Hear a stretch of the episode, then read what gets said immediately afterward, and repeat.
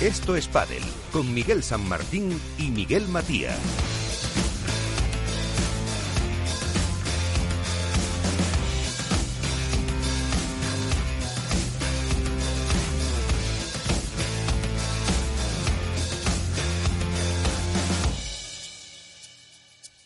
y todo el equipo de colaboradores. Ya estamos aquí, sé que lo esperaban, estabais deseando de que volviéramos y si no, pues por lo menos me lo digo yo y nos lo decimos todos eh, nosotros para que podamos seguir contando después del parón eh, veraniego eh, todo lo que va a suceder en esta temporada que promete una resolución, un fin de año pues bastante interesante y no solo en el circuito profesional sino con muchas otras más noticias. Como siempre con Félix Franco en la parte técnica tenemos con nosotros a, eh, pues como siempre, a Álvaro López eh, de Padel Spain, esa web de referencia en el mundo del Padel. ¿Qué tal Álvaro? Muy buenas. Hola, muy buenas Miguel y bienvenido de nuevo a la nueva temporada. Y bueno, nueva temporada radiofónica, porque con esto del pádel, que como eh, son años casi naturales, se hace más raro. Alberto Bote, la dormilona de As, también ese blog más que importante del mundo del pádel. Alberto, ¿qué tal? Muy buenas. Muy buenas noches, Miguel. Álvaro, ¿cómo estáis? Pues eh, vamos a contar cositas porque la, mm, este mes de septiembre es muy intenso. Ha habido algún torneo que otro y algún challenger en eh, agosto que pudieron seguir por las redes sociales, pues tanto de Alberto como, como de Álvaro. Pero vamos a repasar lo que ha sido la actualidad más reciente en este deporte.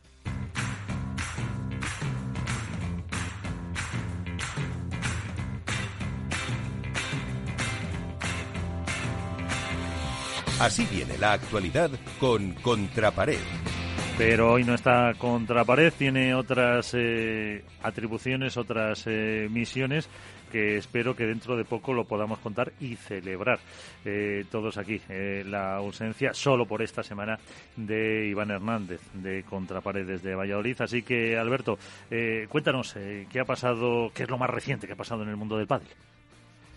Pues bueno, Miguel, un fin de semana con, mucha competición, ¿no? Y vamos a empezar un poco por, bueno, quizá la menor relevancia, la mayor, y es que este fin de semana se ha dado el Campeonato de España por equipos de veteranos de primera categoría, en el que saldrían campeones Raya de Somo en categoría femenina y Tenis, y tenis Chamartín, perdón, en categoría masculina. Eh, por otro lado, circuitos internacionales.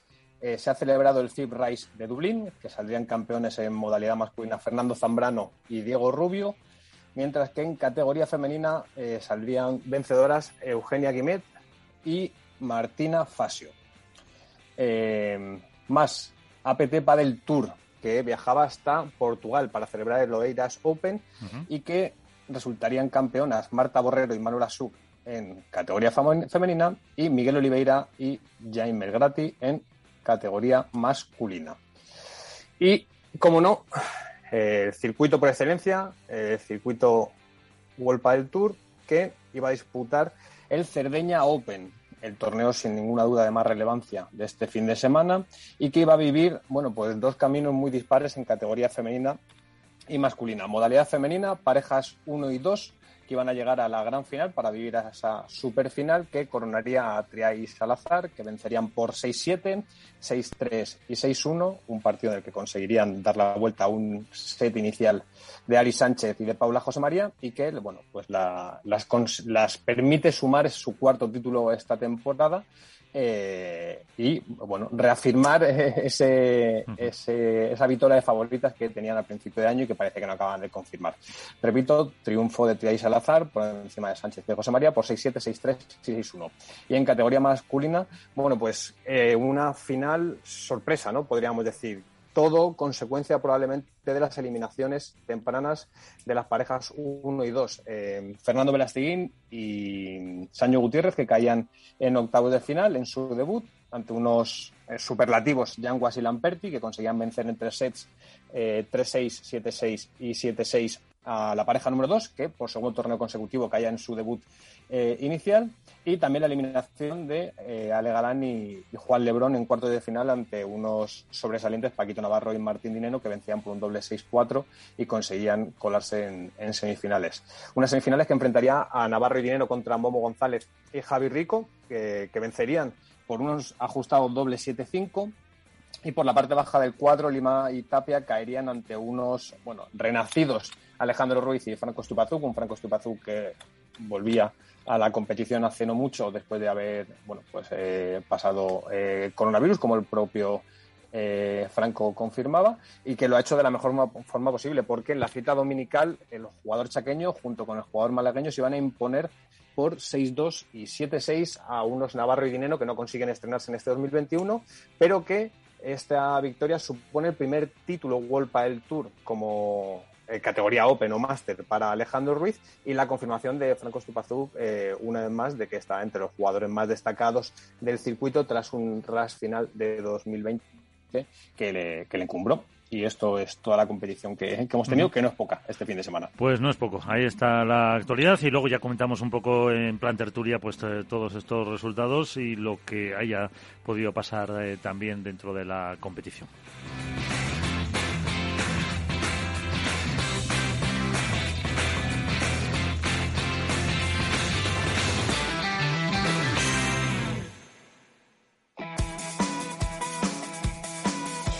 ¿Sabéis una cosa? Miradas Viajeras arranca temporada lo grande. Miradas Viajeras inicia su particular camino con un programa sorprendente, innovador, histórico. Fernando Balmaseda, uno de los grandes líderes de la comunicación en España y todo su equipo, viajan hasta Málaga para dar vida a un maratón radiofónico de nueve horas consecutivas que en esta ocasión se dedicará íntegramente a mostrar uno de los rincones más bellos del mundo, Andalucía. Por primera vez en la historia de la radio mundial, aquí en España, Capital Radio te regala nueve horas seguidas de emisión en las que miradas viajeras seguirán narrando historias y mostrando al mundo la magia de una tierra con alma. ¿Te apetece viajar con nosotros? El próximo sábado 18 de septiembre, de 10 de la mañana a 7 de la tarde, especial maratón radiofónico de Andalucía, desde el corazón de Málaga, desde el Hotel Soho Boutique La Equitativa, un auténtico paraíso para el descanso. No te lo pierdas y forma tú también parte de la historia. Miradas viajeras con Fernando Balmaseda. Engánchate a nuestra onda. Todo el mundo sabe que desde una oficina de correos puedes mandar un paquete. Pero quizá no todo el mundo sepa que también puedes sacar o ingresar dinero en efectivo, pagar tus recibos e incluso comprar entradas para espectáculos. En correos queremos hacerte la vida más fácil. Por eso seguimos ampliando nuevos servicios de nuestras oficinas. Correos. Llevamos lo que llevas dentro. Hook Paddle patrocina esta sección. Hook Paddle Time is now.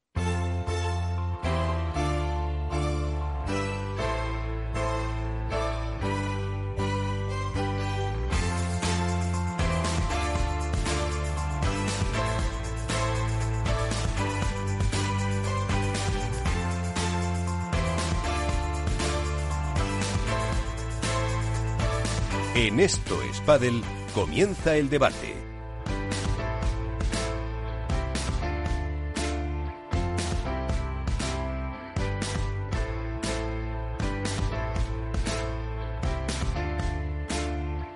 Debate y protagonistas, eh, porque hay que hacer también, eh, o hay que recordar que ya estamos inmensos, eh, Álvaro, en Barcelona, en el máster, en el Palau San Jordi, una presentación que hacían Marta Marrero y Fernando Velasteguín, y que no tiene esto parón, es un estrés para los jugadores.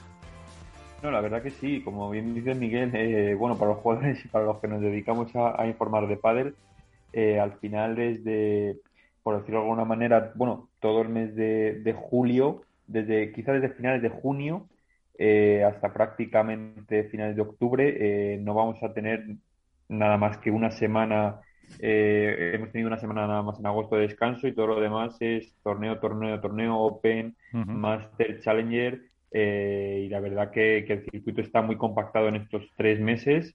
Y bueno, hay que ver ahí sobre todo yo creo que cómo influye entrenar creo que tendrán poco tiempo para entrenar, eh, cómo influye el físico y cómo influye la táctica, porque se tienen que aclimatar eh, muy rápido a diferentes condiciones de pista, diferentes altitudes, tipos de bolas, eh, indoor, outdoor. Entonces, bueno, hay que ver ahí sobre todo quiénes son los más camaleónicos y los que mejor se adaptan tanto en chicas como en chicos. Pues ahora se lo preguntamos a nuestra invitada. Bueno, tenemos dos invitadas. Eh, primero, Gemma Triay, campeona, ¿qué tal? Muy buenas, muy buenas noches, ¿cómo estamos? ¿Qué tal? ¿Qué tal? Buenas noches. Lo primero, eso, eh, enhorabuena por el, triunfo en eh, Cerdeña. Eh, y ahora hablamos un poco de la competición, como, como dice Álvaro, de cómo pues va a ser esa adaptación, de cómo lleváis la temporada. Pero antes quiero también saludar a Ana Belilla. Ella es la responsable global de marca de Everis en ETT Data. Ana, ¿qué tal? Muy buenas. Gracias por acompañarnos también. Gracias a vosotros, buenos días. Y es que queremos conocer un poco, eh, porque, eh, bueno, ahora Gemma nos contará más. Eh, habéis anunciado, pues esta misma semana prácticamente, que vais a patrocinar a las cuatro mejores jugadoras del circuito, a Gemma con su pareja, con Alejandra Salazar, también a la pareja con a la que ganaron la final, a Ari y a Paula Jasomaría, también a Sofía Araujo, que es la número uno portuguesa, y a, a Ale Galán, el número uno del eh, ranking masculino, porque una compañía tecnológica, una compañía de innovación, una compañía como Everis eh, Global eh, apuesta por el pádel. ¿Por qué, Ana? Pues así es, estamos patrocinando, estamos sobre todo apoyando a los mejores ¿no? del pádel en el mundo y lo apoyamos porque Everis en sí misma, el principal activo de Everis son las personas y apostamos por el talento, por el talento de cada uno, las capacidades que cada uno tiene y que además enriquecen al grupo y enriquecen los resultados. al final lo que hemos visto es que estos valores que tenemos como compañía son muy parecidos a los que tiene el pádel, ¿no? Que es un deporte diverso donde todo el mundo cabe, hay diversidad de diversidad de edad, diversidad de madurez profesional, diversidad de género, de hecho a día de hoy pues el 60% son hombres y 40% son mujeres. Entonces, sobre todo es por esa similitud. Y porque al final hay un paralelismo también, hay otro paralelismo relacionado con el crecimiento. El pádel cada vez se está introduciendo más en otros países, además de España y de Portugal, de una de España y de Argentina, se está abriendo a, a, Portugal, se está abriendo a Dinamarca, se está abriendo a Francia, está viendo a México y es una compañía que está en constante crecimiento. Aquí hay otro paralelismo. En España somos a día de hoy 16.000 personas. Queremos incorporar hasta final de año 2.500 y además Everest pues ya en un momento dado pegó un estirón no hace unos años perteneciendo al grupo NTT Data y hemos visto que es muy redondo la relación que tenemos con el pádel y es una manera de apoyar al deporte. ¿En qué va a consistir esta, esta ayuda, este patrocinio? Pues es un tema eh, que vamos a, es un tema de visibilidad de, marca también, ¿no? Nos interesa que, que nuestros principales principales personas que nos compran o que o que quieren venir incluso a trabajar con nosotros nos conozcan, nos conozcan más y para haremos por eso también un torneo universitario. Eh, también haremos un torneo con nuestros propios empleados y obviamente pues tenemos entradas para el World Tour y podremos repartir y distribuir entradas a nuestros clientes, a nuestros propios empleados. Es una manera también de hacer engagement y generar relaciones de compañía y empleado. Eh, desde luego, para eso el pádel es eh, inmejorable. Y Yema, eso sí, eh, aunque ahora hablemos ya del aspecto deportivo, esto sí demuestra que empresas como, pues eso, NTT Data, que es la matriz de Everis, apuesten por este deporte, da, da pie a la importancia que estáis cogiendo gracias a, actuaciones de jugadoras como tú. Sí, la verdad que muy agradecidas que una consultoría tan tan importante como Everis he apostado tantísimo, sobre todo con el pádel femenino. Eh, creo que creo que el pádel femenino está está en crecimiento total, se está viendo. Creo que está siendo un año eh, espectacular y, el pádel al final va más. Y es lo que está diciendo, ¿no? Si al final quieren visibilidad, yo creo que creo que es el pádel es un, es un buen deporte. Creo que todo el mundo está jugando. Creo que cualquier empresa eh, todo el mundo juega al pádel. Eh, y bueno, al final también es como trabajo en equipo, ¿no? Por eso. Eh, bueno, tú no, que has jugado conmigo, mejor no hagas ningún comentario sobre lo de todo el mundo juega, pero eh, ya desde el punto de vista deportivo, eh, Gemma, eh, ya estáis aquí para quedaros, eh, ya estáis tú eh, definitivamente mm, para conseguir ese número uno, para conseguir ya ese Master Final en, en Madrid, o todavía eh, está, está difícil con Paula, con Ari, con todo el resto de, de, una, de un año que está siendo, pues eso, muy difícil, ¿no? Sí, ojalá que sí que estemos para quedarnos. ¿Qué te voy a decir? Eh, a ver, nosotros al final en, entrenamos duro para, para intentar hacerlo lo mejor siempre en cada torneo. Eh, obviamente no es fácil. Eh, también partir del es también la gente, lo que se espera de nosotras, todo, al final es una, es una presión extra que, que hay que saberlo llevar.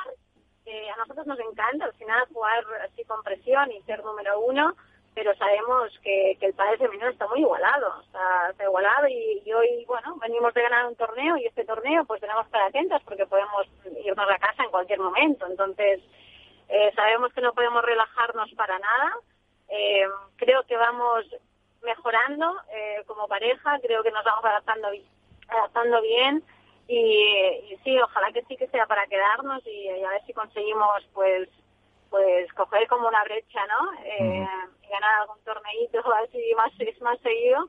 Ojalá que sí, al menos trabajaremos para eso, estamos trabajando todo el equipo para, para intentar conseguir pues nuestros objetivos pero bueno, creo que no podemos quejarnos, está siendo un, buen año y, uh -huh. y, seguiremos intentando pelear por el número uno. Sí, ahora le preguntamos más cosas a Ana, pero eh, preguntas inteligentes desde el punto de vista deportivo con Alberto Bote y con Álvaro López de Padel Spain. Eh, una consulta, eh, Álvaro, para Gemma.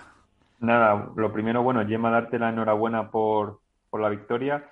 Yo quiero preguntarte, eh, hemos hablado antes de lo concentrado que está siendo el calendario en los últimos meses, desde prácticamente finales de junio. Yo quiero saber un poco cómo llegáis físicamente eh, tras ahora un Master y un Open, pero bueno, tras varias semanas de competición, eh, cómo llegáis a Barcelona y sobre todo cómo afrontáis a, nivel físico la última parte de la temporada, que por lo que se puede ver en el calendario tampoco va a haber mucho descanso, salvo un par de challenges. Um bueno, sabemos que, que vienen muchos torneos juntos, muy, muy seguidos. A mí personalmente me encanta, me encanta porque no me gusta parar, me gusta competir. Eh, y creo que estamos preparadas físicamente para, para aguantarlo. Eh, obviamente tenemos que... tenemos que ser bien. Gema, no te muevas mucho que se, se nos va la, la cobertura. Eh, intenta Gema estar eh, estar a ver si, si ha mejorado si ha mejorado ahora. Eh, a ver Gema que no se te oía. ¿escucháis? ahora a ver si eso que se te iba la, la cobertura. Cuéntanos decías que te gustaba eh, más eh, lo de por así decirlo lo de jugar que de entrenar. Pues no hemos perdido la comunicación con eh. Parece que iba eh, en un coche. Están eh, disputándose este torneo en, Barcelona ya, donde han llegado desde Cerdeña, donde el domingo por la tarde prácticamente terminaban esa, esa final. Pero seguimos con Ana Belilla, con la responsable global de marca de Everis en ETT Data, eh, con este pues crecimiento imparable del eh, pádel. Ana, vosotros sois una compañía cuya matriz en ETT está en, en Japón. Eh, ¿También queréis llevarlo allí eh, a los, eh, vamos a decir, a los jefes, entre comillas, para que vean el, el padre? Seguro que a Yema y a las demás no les importa tampoco.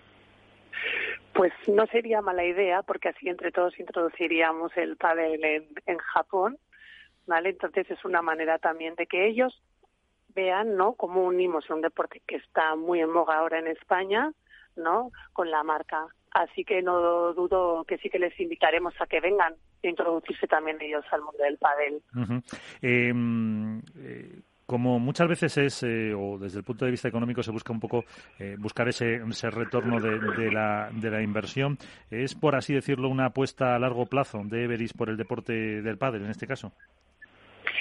Sí, es una apuesta en un principio de año y medio, ¿vale? Y sobre todo es para que eh, nosotros eh, consideramos que es muy importante hacer marca que nos conozcan a todos los universitarios que, que quieren encontrar trabajo y nos gusta dar primeras oportunidades. Entonces, la mejor manera para que nos conozcan, vean que es una buena empresa a trabajar o que al menos la valoren como primera experiencia de trabajo, pues es acercarnos a donde están ellos. Y a día de hoy muchos son los jóvenes que están jugando al pádel. Efectivamente, y muchos que nos escuchan. Yema, eh, no sé si ya hemos recuperado la... ¿Estás por ahí? Perfecto. Que no sé, te preguntaba Álvaro eh, de Padre Spain por, por ese agobio. Decías, eh, se nos cortaba ahí más o menos eh, que venías a decir que te gusta más el, el jugar que, el, que tanto entrenamiento.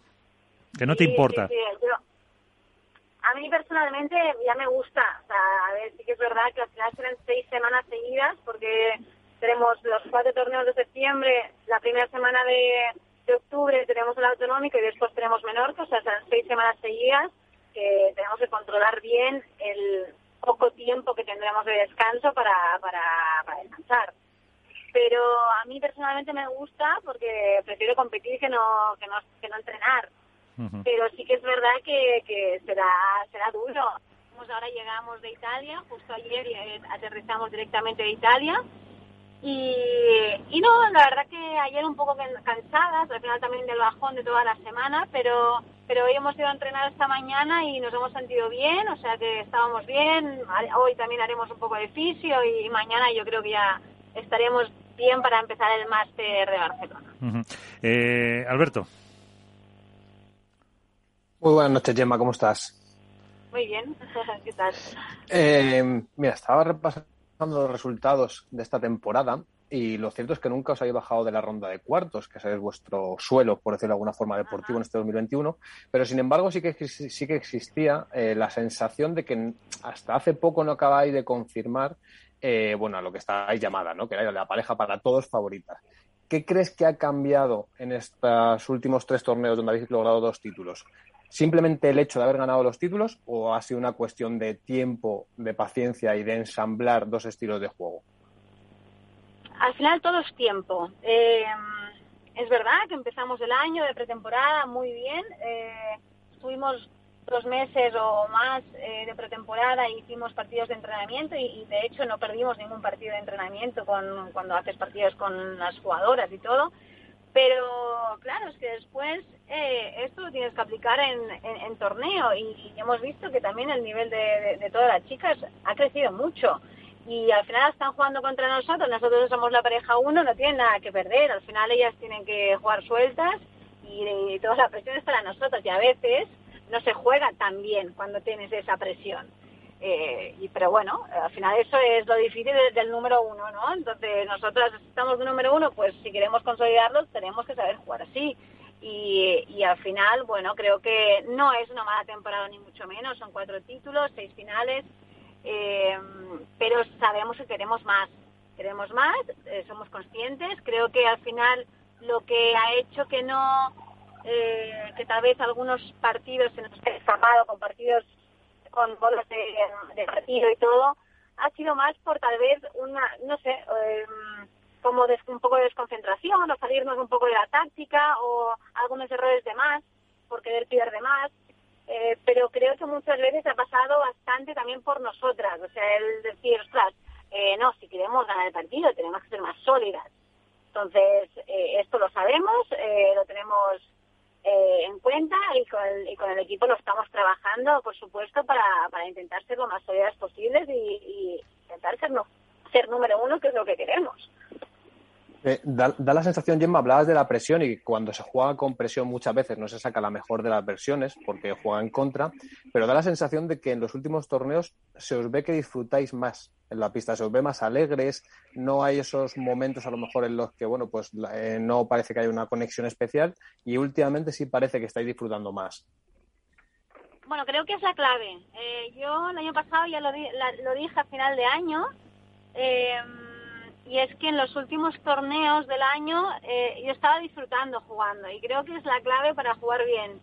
Eh, Ale desprende eso, desprende alegría. Eh, normalmente es, raro que Ale no, no, se, no se lo pase bien en una pista, siempre está sonriendo normalmente, entonces creo que eso es, es la clave del éxito y, en nuestra pareja pues pues más. Yo es lo que es lo que queremos conseguir lo que queremos transmitir eh, esa felicidad no en pista y, y, jugar o sufrir no sabes entonces bueno eh, ahí vamos intentamos ir por esa línea y, y ojalá que, que sí que podamos ir con así, disfrutando y jugando bien, sueltas, relajadas y, al final que sea lo que lo que tenga que ser. Al final nosotros hacemos lo, lo que podemos en pista, queremos ganar obviamente, pero es que a veces no depende solo de uno mismo. Tenemos enfrente a dos que también quieren ganar. Claro, y además con una igualdad este año tremenda. El pasaporte lo tienes en regla, ¿no? ¿Por qué dices? No, porque le he tirado antes, no sé si se te ha cortado cuando te a, Ana para que os llevara a la central a Tokio para llevarlo para verlo, así para que te lo vayas preparando. Ana no lo sabe todavía que os iba a llevar, pero bueno, ya se lo decimos ahora. Encantada. Para, para verlo. Así que, eh, pues eh, vamos a ir despidiendo a Ana eh, como responsable global de marca, pues y desde granito de arena que aportamos nosotros al, al mundo del pádel. Muchas gracias por apostar también por este deporte eh, y que eso y que podamos eh, darle entre todos más eh, visibilidad y sobre todo en ese terreno que, que, estáis un poco enfocando que es el de los universitarios para, para potenciar el, el deporte que, que siempre es bueno al margen de, pues, de estudiar y de cualquier otra actividad. Así que pues estaremos en contacto y muchas gracias por por, estar con nosotros estos minutos. Muchas gracias a vosotros por invitarme. Muchas gracias. Y Gemma, a ver ahora para Barcelona, eh, ¿ganar a ganar o, o, todavía después de lo de Cerdeña, eh, aunque decías que no estáis cansados, puede volver a pasar eh, cualquier otra cosa, como decía antes Álvaro, eh, bola, ahora es un, en el San Jordi, es cubierto, etcétera, etcétera? No, esperemos que al final estamos bien. Mejor venir de un torneo ganado que no de un torneo perdido en cuartos. O sea, que estamos con buenas sensaciones, con buen feeling, con muchísimas ganas de, este torneo que al final es especial para ambas. Barcelona nos encanta, nos gusta muchísimo y el Palau San Jordi pues pues también tenemos buenos recuerdos. Así que nada, disfrutar de, esto, de, de, una bonita semana aquí en Barcelona y hacer lo mejor que podamos. Pues muchas gracias y que os vaya muy bien. Muchísimas gracias. Un besito. Un beso. Pues eh, ahí están las palabras de eh, Gemma Triay, que yo creo que ahora sí que sí eh, se puede decir que son ya las grandes favoritas para para este año o, todavía no? Hay muchos eh, condicionamientos, hay muchas parejas eh, que están ahí haciéndolo con, eh, pues, yo que sé, Delphi Tamara que te pueden ganar cualquier partido, incluso Victoria y Aranzazu, al margen de, pues, de las Martas que han vuelto o de Ari de Paula. no sé cómo lo veis. A ver, favoritas son siempre, pero no son favoritas solo por una cuestión de ranking, que también, sino por la capacidad de juego que tienen ambas. Eh, creo que no es ninguna locura decir que Alejandra Salazar es la mejor derecha de los últimos 10 años, o 5 años, vamos a decir, para no arriesgar, en el pádel femenino. Y que Gemma, si no es el mejor revés de los, del último año en el pádel femenino, sí que representa la evolución de esa modalidad de juego en el pádel femenino a un pádel mucho más ofensivo, que, sabe aguantar mucho volumen de bola en el fondo, pero sobre todo que luce cerca de la red. Hemos hablado muchas veces de la, de la laxitud que tiene Gemma en los golpeos, como la volea, la bandeja y el poder de definición que tiene. Entonces, favoritas son siempre. Otra cosa es que luego, como dice ella, los resultados se den porque eh, estamos en una temporada muy atípica que hasta hace muy poco eh, no había permitido que se repitieran parejas eh, como ganadoras, pero sin embargo llevan ya cuatro títulos, no lo olvidemos. Entonces, ¿son favoritas? Siempre. ¿Van a acabar como número uno? La lógica te dice que sí, que es, lo que están llevando es una línea ascendente en la temporada y que, como ya apuntaba, era una cuestión de tiempo. Lo que pasa es que desde fuera normal que exijamos que el rendimiento sea el máximo desde un inicio pero raro sería que no acabaran como número en el ranking, que por supuesto creo que no sé si lo tienen de hecho asegurado, eh, y en el race de 2021, eh, para mí lo normal es que acaben también arriba. Sí, dependerá un poco si ganan alguno uno o dos más eh, Paula y, Ari, pero, pero prácticamente lo tienen, lo tienen ahí, Álvaro.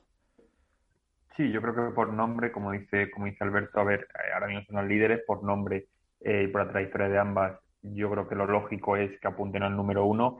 Es verdad que tienen como grandes rivales a Ari y a Paula, que están jugando también muy bien, han crecido enormemente, sobre todo yo creo Paula en cuanto a, regularidad. Y bueno, es verdad que ahora han emergido otra vez las Martas, por decirlo de alguna manera, eh, que vuelven a estar un poco, no en la cima, pero sí peleando por meterse en finales y semifinales, cosa que hasta ahora no lo habían logrado.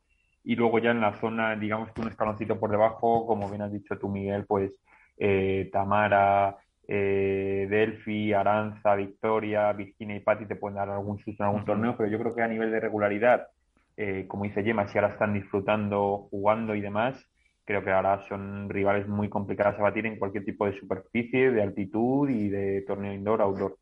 Y que se nota, Álvaro. O sea, yo le preguntaba por, por esas sensaciones que transmiten eh, o que se perciben desde fuera y lógicamente no va a decir que hay un cambio de mentalidad o que por lo menos así se siente, que lo sienten así, pero yo creo que es evidente, ¿no? Eh, mm. Durante el, tramo inicial de la temporada a Ale la hemos visto sufrir en muchos momentos de muchos partidos, pero no sufrir porque las rivales fueran superiores, sino por no encontrar su estilo de juego o este nuevo patrón de juego que tiene que estar llevando. Y a Gemma en ciertos momentos hemos visto cómo se desconectaba de los partidos y que a lo mejor cortocircuitaba queriendo ser eh, mucho más protagonista de lo que tocaba en cierta, en ciertos momentos. Y ahora se ve una, bueno, pues una fluidez dentro de la pista, incluso en los momentos malos, que al final yo creo que eso es, eh, son esos intangibles de los que hablo muchas veces que hacen también que los resultados se ven, porque no es lo mismo afrontar con mentalidad positiva los momentos malos que con una mentalidad negativa que te hace volver muchas veces a un bucle en el que dices, otra vez estoy donde no quería estar a pesar de todo lo que he trabajado. Entonces, yo creo que es obvio que tanto Ale como Gemma eh, se sienten más a gusto con el paso del tiempo, con el haber ido puliendo cosas y que creo que eso va a ir en línea ascendente, como decía antes. Y luego, sobre todo, yo, yo apuntaría otra cosa, que el año que viene, o sea, perdón, el año pasado fue obvio y creo que el anterior también, eh, Yema en el último tercio de temporada, en los últimos torneos, eh, a nivel físico, junto con cuando estaba con Lucía, eh, terminaron aplastando a muchísimas rivales, físicamente terminaban muy bien y la lógica impera que este año, aunque el calendario es bastante más apretado, puede ir por los mismos derroteros. Entonces, en esa igualdad, si a nivel físico está como, como está demostrando últimamente, más allá del, buen juego, creo que ahí puede marcar también mucha diferencia. y, sobre todo que este año se daban muchas sorpresas porque el unir pareja, jugadoras nuevas, hace que los estilos de juego sean, no sé si indescifrables, pero por lo menos sorprendentes. Y a pesar de que entrenes, ella, ella, Gemma decía, no, es que en pretemporada no perdimos un solo partido. Pero claro, en, de la pretemporada a un partido de alto rendimiento y de competición, hay muchos otros variantes que influyen. Ahora ya se conocen. O sea, el estilo de juego pasa como cuando con Vela Lima, por ejemplo, con Galán y Lebrón hace poco. Galán y Lebrón eh, tuvieron la ventaja de proponer un estilo de juego sorprendente y que nadie esperaba una vez que el resto ya conocía cuál era ese estilo de juego, les va a costar más porque van a tener que buscar alternativas. Los rivales ya saben qué esperar de ellos. Pues lo mismo pasa con Ale y Gemma y con el resto de parejas en el pádel femenino. Ha habido parejas como, como Brea y Cardo que nadie hubiera, nadie se hubiera jugado sus ahorros a que iban a, empezar la temporada como la empezaban o incluso que, que, riera y fuera a estar ahí arriba como ha estado. Entonces, al final eso va en detrimento de parejas como Gemma y Ale, que eran para nosotros o para el público en general las grandes favoritas. Cinco meses después de que la competición haya empezado, las cosas tienden a estabilizarse, porque es lo normal. Yo creo que en este caso también, y, lo comentó, creo recordar algún día cuando estuvo con nosotros también Alejandra, eh, la presión, no sé si impuesta por ellos mismos para, para eh, ese favoritismo y, y que no y que no lo supieron que no lo supieron a lo mejor gestionar de la o se auto eh, ponían ellos mismos y que no la supieron gestionar porque de hecho como decíais el otro día perdiendo un set eh, se las veía riendo a las dos se les veía contentas que, que hasta sorprendía de, de, la felicidad de la complicidad que tenían las dos eh, cuando iban por detrás en el marcador y al final pues remontaban remontaban los partidos. Yo creo que eso también ha sido un el saber gestionar esa presión seguramente también influyen psicólogos todo el equipo que tienen pues ha sido clave para, para este vamos a decir renacer o esta afianza financiamiento ya como pues como número uno del, del pádel puede ser Y, y en el caso de las martas que apuntaba también Álvaro, ¿cómo, cómo lo veis? Porque eh, las tenemos ahí. ¿O les falta ese último eh, empujón? Porque, eh, si no me equivoco, eh, este verano sé en cuál sí llegaron a la final, ¿no? En las rozas. En las Mm. rozas fue. Hombre, yo, yo creo que estar todavía no están, eh, están bastante mejor que estaban, obviamente, eh, por lo menos ya pelean, digamos, de igual a igual, de tú a tú. Eh, y yo creo que les falta todavía un pequeño pasito más, pero bueno, han ganado en entereza, creo que han ganado en, en recursos, sobre todo eh, en tranquilidad, creo yo, básicamente, en saber lo que pueden hacer y hasta dónde pueden llegar, y en saber que al final a la larga van a poder pegar con las de arriba lógicamente es como Ale y Yema, por nombre tienen que estar ahí, tienen que estar la 1, la 2 o la 3 a lo sumo. Pero bueno, yo creo que esta segunda mitad del año, y espero que por el bien del pádel femenino y porque haya todavía más igualdad, eh, terminen de dar ese pasito y terminen de, de mostrarse, igual que ganaron a, a Yema y Ale en, en el anterior torneo en Cascais, si no me equivoco, eh, pueden dar más de una sorpresa, que bueno, no es sorpresa por los nombres de las dos, pero sí por cómo está el ranking ahora. A ver, yo es que creo que, que las Martas, eh, o sea, no- estoy en desacuerdo, entre comillas, porque estar están. El problema es que hay dos parejas que están mejor, casi siempre. Eh, hay mucha diferencia. Está, a pesar de que el inicio de la temporada era muy convulso y que no permitía que se repitieran parejas ganadoras, lo cierto es que ya se ha estabilizado y que hay dos parejas que están por encima del resto. Eso no quiere decir que no vaya a haber sorpresas o que no vaya a haber parejas que estén en hipotéticas finales o incluso campeonando. Pero hay dos claras parejas que dominan la temporada. Las Martas eh, han ido de menos a más, a pesar de que contaban con un cierto eh, halo de, de beneficio, por decirlo de alguna forma, porque ya se conocían y porque empezaron la temporada pasada. Ahora lo que son para mí es reconocibles, porque el inicio de temporada de las Martas no era reconocible. Sobre todo los resultados luego te ponen en el sitio en el que tienes que estar, lógicamente. Pero ahora ves a una Marta Ortega que se parece más a la Marta Ortega que llegó a lo más alto, a una Marta Marrera, Ma- Marrero, perdón, que está jugando muy bien, pero muy, muy bien. Yo tuve la suerte de ver en las Rozas, por ejemplo, y me sorprendió el nivel altísimo al que estaba jugando. Entonces, creo que lo que se tiene que quedar es con que están siendo mucho más reconocibles. Si no tienen más títulos o mejores resultados, es porque muchas parejas están muy igualadas y porque hay dos que están por encima, simplemente. Eh, para Barcelona, eh, antes de hablar de chicos, eh, mm, ¿va a cambiar mucho eh, respecto a, Cerdeña, lo que hemos eh, visto, por lo que apuntaba también Álvaro? Hombre, es eh, también nivel del mar, lo que pasa que el ser indoor ya eh, nos hace eh, que, cambien muchas cosas también. Y fíjate el problema que han tenido, aparte de la lluvia, con el sol, que había puntos que se perdía porque realmente no veían. Pero ¿qué, qué puede pasar en, en, en Barcelona, Álvaro? ¿Cómo lo ves tú en la categoría femenina? Hombre, eh, a ver, mirando así un poquito, a ver, a, a nivel de resultados yo espero más o menos que lógicamente eh, Gemma y Ale y Paula y Ari lleguen a, lleguen a la parte final. Eh, no sé, no, no veo ahora ninguna pareja así eh, que pueda dar una sorpresa excesivamente llamativa. Eh, yo creo que, a ver, es que no, no he mirado muy, muy bien el cuadro, pero bueno, yo espero que las... Acusa de siempre, ¿eh? Sí, las, que las, las gemelas pues eh, también se dejen ver un poquito más, que creo que están también ahora en una buena línea, están conectando eh, buenos torneos, eh, a pesar del, lógico problema que tienen. Y, pero bueno, eh, por cómo está el cuadro, yo creo que por la parte de abajo Ari y Paula eh, lo tienen bastante asequible para mínimo mínimo llegar al viernes sin ningún problema, sin sufrir y sin tener que, que jugarse a, a priori ningún partido a tres sets. Y por la parte de arriba, bueno, Gemma y Ale quizás si se encuentran eh, con una buena versión de Carol y Eli les pueden pelear un poquito y luego cruzarse el viernes teóricamente con Arance y Victoria, que ahí quizás ya sí que sube, sube bastante más el nivel y ahí puede que haya alguna, alguna sorpresa más. Para mí ese es el partido clave ¿eh? de la parte alta del cuadro. O sea, eh, Victoria y Aranza creo que son, bueno, iba a decir la pareja revelación, pero claro, eh, estando Brea y Cardo, pues sobra decir quiénes son.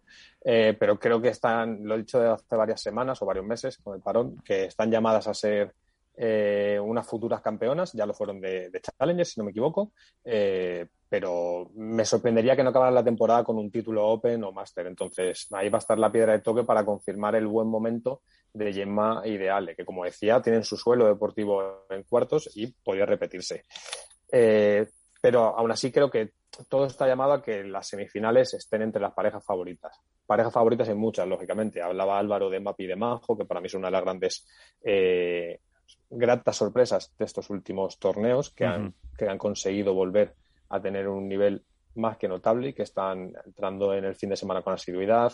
Eh, vamos a ver las Martas, vamos a ver también Riera y Aguno, si consiguen volver a tener ese, ese nivel que tuvieron y que les permitió hacer dos finales consecutivas, si no me equivoco. Pero las semifinales yo creo que van a estar entre, las, entre las denominadas parejas favoritas o, de, o del top del ranking. Pues eh, sabéis quién, eh, dentro del cuadro masculino, del que luego hablaremos, eh, quién va a dar la sorpresa en 16 avos. pues Facu Domínguez y Álvaro Cepero, que mañana vencerán a Lebrón y Galán. ¿O no, Álvaro Cepero? ¿Qué tal? Muy buenas. Hola, muy buenas. Ojalá, ojalá. No será ni la primera ni la última. No sé si será esta vez, pero no será la primera vez que se le gana uno en número uno. Ya van dos veces, ¿por qué no una tercera? Por eso, por eso. Eso ahí. Para luego haremos la porra de la que eh, generalmente siempre fallamos, pues eh, para que tengan en cuenta que por ese lado del cuadro ahí puede, puede saltar la sorpresa eh, mañana miércoles. ¿Qué tal estás con esa pues, nueva pareja que no sé si te ha dado tiempo mucho a, a estar con él tras dejar el desarrollo? Pues dejar, yo no dejé. Bueno, dejar, te dejó él como pusiste en, Twitter, sí. Ah, vale, vale. y no, lo de Facu, pues bueno, yo entreno con Juanma Rodríguez y con Íñigo López de Abrasugi, él entrena con ellos, Facu juega en mi equipo de Italia, en Monviso, en la Serie A, y los puntos clave siempre jugamos juntos, entonces era una oportunidad él también que, que tenía que jugar conmigo y, y la acepté y para adelante. Nos pusimos a entrenar toda esta semana. La, bueno, de cuatro días, eh, jueves, viernes, sábado y domingo. Y la verdad que salió muy bien. La verdad que tenía muchas ganas de jugar con, con el enano y, hmm. encima que haya hecho su primer cuadro de, de su carrera, que lo haya hecho conmigo, que yo le haya podido ayudar, por pues la verdad que estoy súper contenta. Por eso sobre todo. Eh, ¿Y cómo estás? Eh, ¿Cómo, eh, ¿Qué balance haces de lo que va de temporada? Bueno, está siendo un poco, un poco atípica, ¿no? Con respecto a todo, porque al final haces proyectos, duran poco.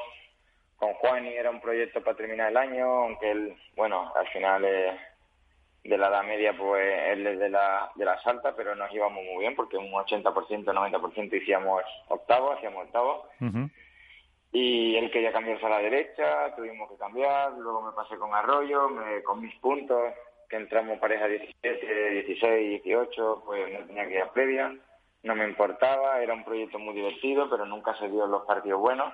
Pero bueno, creo que es difícil que con una pareja nueva, un joven también, que tiene es menos es más irregular, con mucho futuro, mucha proyección, o sea, el jugar y hacer cuarto semifinal como buscan todo el mundo creo que es difícil, cada vez más difícil en World Tour, está todo muy complicado, entonces eso pues está siendo diferente y complicado este año de que cada tres, cuatro torneos se están cambiando, incluso cada dos. Y yo eso no lo llevo muy bien, la verdad, no soy de tener un compañero cada torneo.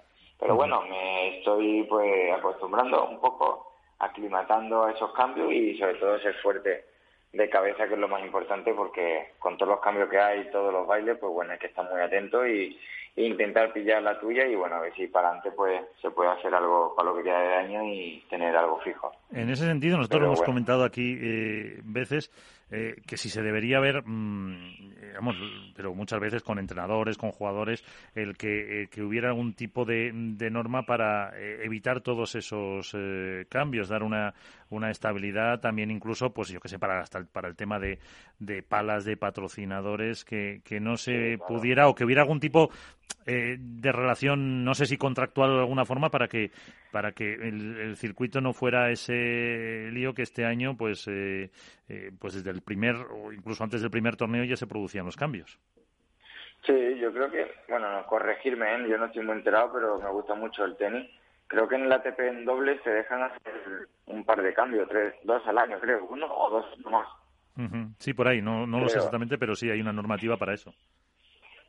Sí, creo que sí. A no ser que esté lesionado puedes cambiar, pero tienes que jugar mínimo X torneos. En plan, seis torneos seguidos. No vale uno y cada día con otro. Pero bueno, al final eso también conviene a, a otras cosas, como los torneos estos que vienen gente de fuera y juega con uno de cuadro, los salen. Yo creo que debería haber un control con todo. Eh, pues está con nosotros, eh, tenemos hoy a Alberto Bote de La Dormilona, del diario As, y también a Álvaro López, a los que conoces, Álvaro. Muy buenas, Tocayo, lo primero, ¿qué tal? Ah, bueno, sí, buenas tardes, ¿qué tal? Buenas tardes. Bueno, bueno, yo hay muchos temas de los que te quiero preguntar, pero voy a empezar por uno para que para que nos sueltes algún titular. Yo quiero saber eh, cómo está el tema de la asociación de jugadores. me gustaría saber si se está haciendo algo al respecto. En una entrevista que, que pude hacer contigo, algo comentaste, pero bueno, quiero saber en qué punto está, quién está dentro y sobre todo cuál es el primer objetivo, el principal objetivo por el que se está haciendo esa asociación y por el que pretende luchar. Bueno, yo desde mi ignorancia eh, no sé quién ha firmado. Yo firmé mi nombre porque creo que es importante que todos vayamos unidos, que haya una asociación, que haya un grupo y que todos nos basemos en que los torneos y todo seamos el, jugador tenga más protagonista, sea más, más protagonista y tenga más peso, más valor, que creo que a día de hoy pues bueno está costando un poco. Y bueno, eh, vamos adelantado, creo que si no me equivoco esta semana debería haber terminado todo, sino a la que entra después de Barcelona ya estará todo oficialmente puesto eh, no te sabría decir con exactitud cuántos jugadores, pero hay bastante. Pero bueno, también me enteré que yo estaba fuera y me enteré que hay algunos de arriba que todavía no, no tienen nada en plan ni firmado ni, ni sabe qué va a hacer. Pero a priori la asociación, todo esto es para defender nuestros derechos y ser más fuerte, ¿no? Creo yo, porque muchas veces ya llega un momento que al final te pone esto es lo que hay, si quieres lo tomas y si no, pues ya no va a jugar más al pádel porque nadie te va a apoyar, pero Ahora cada vez se están sacando más cosas, es bueno el palpar de todo lo que está sucediendo. Evidentemente, World del Tour está haciendo un esfuerzo enorme, que a mí me encanta. Igual que lo critico mucho, lo sabéis, eh, meto muchas pullas, soy muy crítico, y no muchas veces, pero cada X tiempo pues hay algo que me molesta y lo pongo, pero creo que está haciendo un buen papel, pero sí que es verdad que esto tiene que avanzar y no nos podemos quedar estancados ni acomodados, y creo que la asociación de jugadores eh, lo que falta para que el pádel siga creciendo, pienso yo. eh, hombre, te iba a decir, digo, se, se debería haber hecho antes, pero más vale eh, tarde que nunca. Pero sí hay un poco de unidad entre los objetivos que queréis defender, entre los eh, jugadores, porque, claro, luego hay muchos intereses económicos por. Sí, hay interés económico siempre, pero al final yo creo que tenemos que pensar mucho más, no en... Los que nos tenemos que hacer fuertes yo creo que somos más los jóvenes, ¿no? Yo no me voy a meter, aunque tenga 30 años y me queden 7, 8, 9 años más, si Dios quiere y me cuide, y no lo meter en la rodilla, yo pienso que los jóvenes son los que pueden pillar, los que tienen 14 a 18, esa quinta, pues, creo que pueden pillar un padre en el futuro muy bueno, con, con que los jugadores tengan porcentaje de los torneos, de patrocinadores, de las imágenes, que sean propietarios también por un porcentaje del, de los circuitos, creo que eso es importante, creo que nosotros no lo vamos a vivir, pero tenemos que luchar por eso, porque el pádel sea así, muy parecido al tenis, que no nos podemos comparar con el tenis porque está años luz, pero de años luz, pero deberíamos de tener esa buscar esa oportunidad y luchar por ella, por esa oportunidad. Creo que a día de hoy, pues bueno, hay mucha gente, mucho haremos de edad, y hay gente que está muy agradecida a lo que tenemos ahora, yo también, pero hay gente que, al final, pues bueno, le quedará un año, dos años, tres y va a pelear por lo que tiene ahora y le han ayudado mucho y para qué cambiar. Pero creo que es bueno posicionarse ya en, mirar en el futuro de nosotros. Efectivamente. Evidentemente, evidentemente claro que el dinero tira mucho, eh, los contactos, cuando uno viene de uno, otro viene de otro, ya empiezan a abrirse, pero bueno, como siempre digo, toda esta rivalidad es buena, pero si hay una asociación en donde más de 120 jugadores o por ahí eh, está firmado, ahí no, te sé decir a lo mejor me he pasado o en menos, pero no, yo te lo, te lo he puesto por poner. Pero que hay un gran peso, pues bueno, creo que eso es importante cuando dediquemos todo y todo el mundo al final, ¿no? Que al final lo que pasó hace tres años. Yo creo que además es una cosa que es eh, inevitable, que todo este circuito, el otro, el que venga, saben que va a existir más tarde o más temprano una asociación de jugadores y eso es, eh, el camino lógico es inevitable. Eh, Alberto. Muy buenas noches, Álvaro, ¿cómo estás? Buenas, Alberto, buenas noches, muy bien.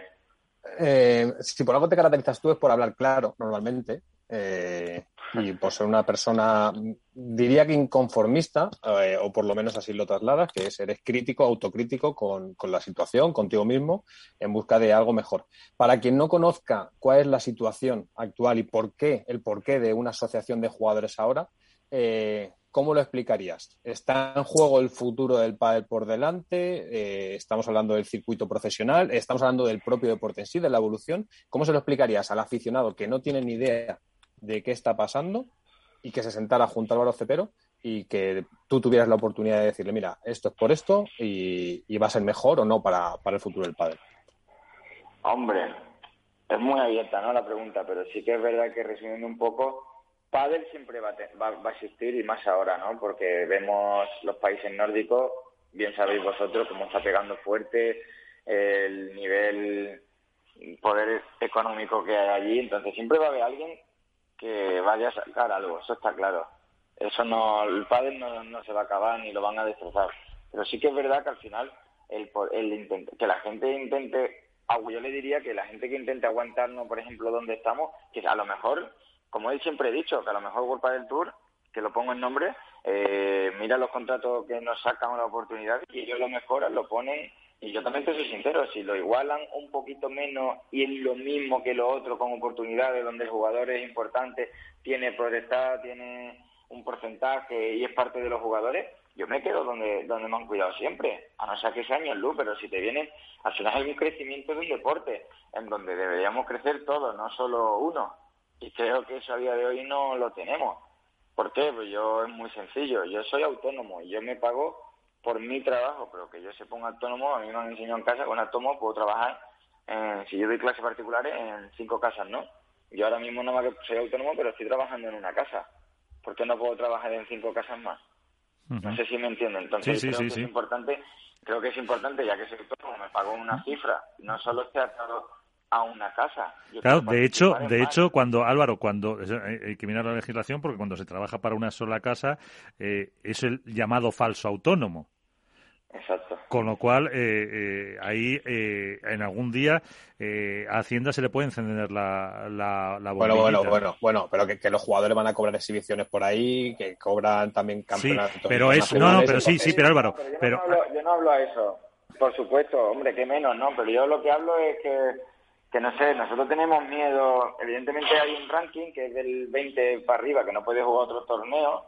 Yo lo he firmado, evidentemente. Y, pero, por ejemplo, que un ranking 33 no se pueda jugar, eh, se elimine y no pueda jugar otro circuito, que la gente me dirá, ¿qué circuito? ¿El APT, el APT este o no sé qué? Cualquiera. El problema es que puede, parece que a veces puede jugar cualquiera y no puede jugar este. Bueno, es que, desgraciadamente, no es que yo esté a favor ni en contra, porque yo soy el primero que firmé. El primer jugador que firmó con World del Tour fui yo. Fui el primero, el que la velada y ya todo el mundo firmaron. Y a mí no me apetece tampoco jugar el APT, porque mm, tampoco en su día los por equipo, pues este caballero se portó bien con el equipo de Monte Carlo Internacional en Peña Padel y nos dejó tirados, por así decirlo. Entonces, pues yo tengo miedo a que también me pueda dejar una vez, tirar una vez, pero es el siguiente circuito con más premios y a lo mejor un torneo en Sevilla y te da 6.000, 10.000 euros al campeón, ¿por qué no lo podemos jugar si no tenemos nada? Es decir, yo no lo juego por el torneo, yo juego por mi futuro, Claro. por el pan de, de, de, de- de mis hijos, por el pan, eso hablo en general. Y hablo por pagarme una casa que me acabo de comprar, entonces, ¿por qué me tengo que estar atado a eso y a dar unas clases de pádel cuando me puedo ir a un torneo y a lo mejor embolsillarme otros 1.500 más en un fin de semana? Claro. Es lo, que no, es lo único que no entiendo. Y te pongo el ejemplo del circuito que está, que no voy a ir porque no, porque no, pero a lo mejor podría ir, aunque esté en contra del circuito, nada más que por el dinero, no por, por no sé, por la, por la comunicación, por el bombo, Álvaro ido, que va. Hay mucha gente de Vuelta del Tour que se está yendo a jugar ese torneo y lo vetan. Hay otros que no. Eso es lo que a mí me extraña. Y hay otros que te llaman, te cogen el teléfono y, y te meten presión, que lo entiendo también porque tiene un contrato, pero con toda la que está pasando que de- del coronavirus, de que estamos sufriendo todo, ellos los primeros, me imagino, porque el ticketing, es cierto, no es, es irreal al respecto a 5 o 6 años. Imagínate con el público que hay ahora y que le gusta, que no tengamos coronavirus, pues Claro. se ganaría el... O sea, yo lo entiendo, así que lo entiendo, pero ¿y nosotros qué? Pero es que nosotros somos al final los jugadores el que se mete dentro de la pista y hace reír y disfrutar al público. no son ellos. Entonces, no sé. Yo lo único que pienso es que la pregunta que me has hecho es que esto tiene que avanzar. Incluso las propias empresas en las que ya están tienen, tienen que dejar un poquito de mano blanda y empezar a mirar por el futuro del pádel y por el futuro de los jugadores. Que no somos nosotros, ¿eh? que es lo que viene detrás y no se le puede cortar las alas a proyectos que vienen muy fuertes, muy fuertes. Eh, sí, Alberto. Eh, Álvaro, a ver, por lo que bueno, por, lo que se traduce de tus palabras, se trata de que el jugador tenga más peso, ¿no? Quizá, eh, bueno, no sé si en la toma de decisiones del circuito, del hipotético circuito que hay en el futuro, pero sí un poco que, que gire más el mundo del pádel en torno, en torno a su figura. Y, y, Conocemos ahora que se está creando una asociación que no es la primera vez que se intenta, por otro lado, pero que se da la casualidad de que pasa justo cuando está en plenas negociaciones el futuro del circuito profesional o del circuito World Padel Tour en este caso. Esa asociación eh, que conformáis muchos jugadores es más cercana a un hipotético futuro pro World Padel Tour si se cumple el escenario que os gustaría o, o veis un futuro diferente? Pues no te sabría decir con exactitud. Yo te puedo decir que esta es mi tercera asociación. Una que fue la JPP, si conocéis todos. Otra que fue la que se creó Uri Botello y otros jugadores, que a día de hoy ahí está el dinero y no se sabe nada. Y está esta nueva, que es la única, es la primera que yo he visto que se está más unido. Que evidentemente la JPP que hizo Raúl Arias fue un espectáculo. Pero bueno, se desmanteló un par de cosas y parece que a la gente le molestó y se fue todo a, al garete pero creo que, esta asociación está muy bien estructurada. Ya la gente está pues nerviosa y quiere esto porque lo necesitamos.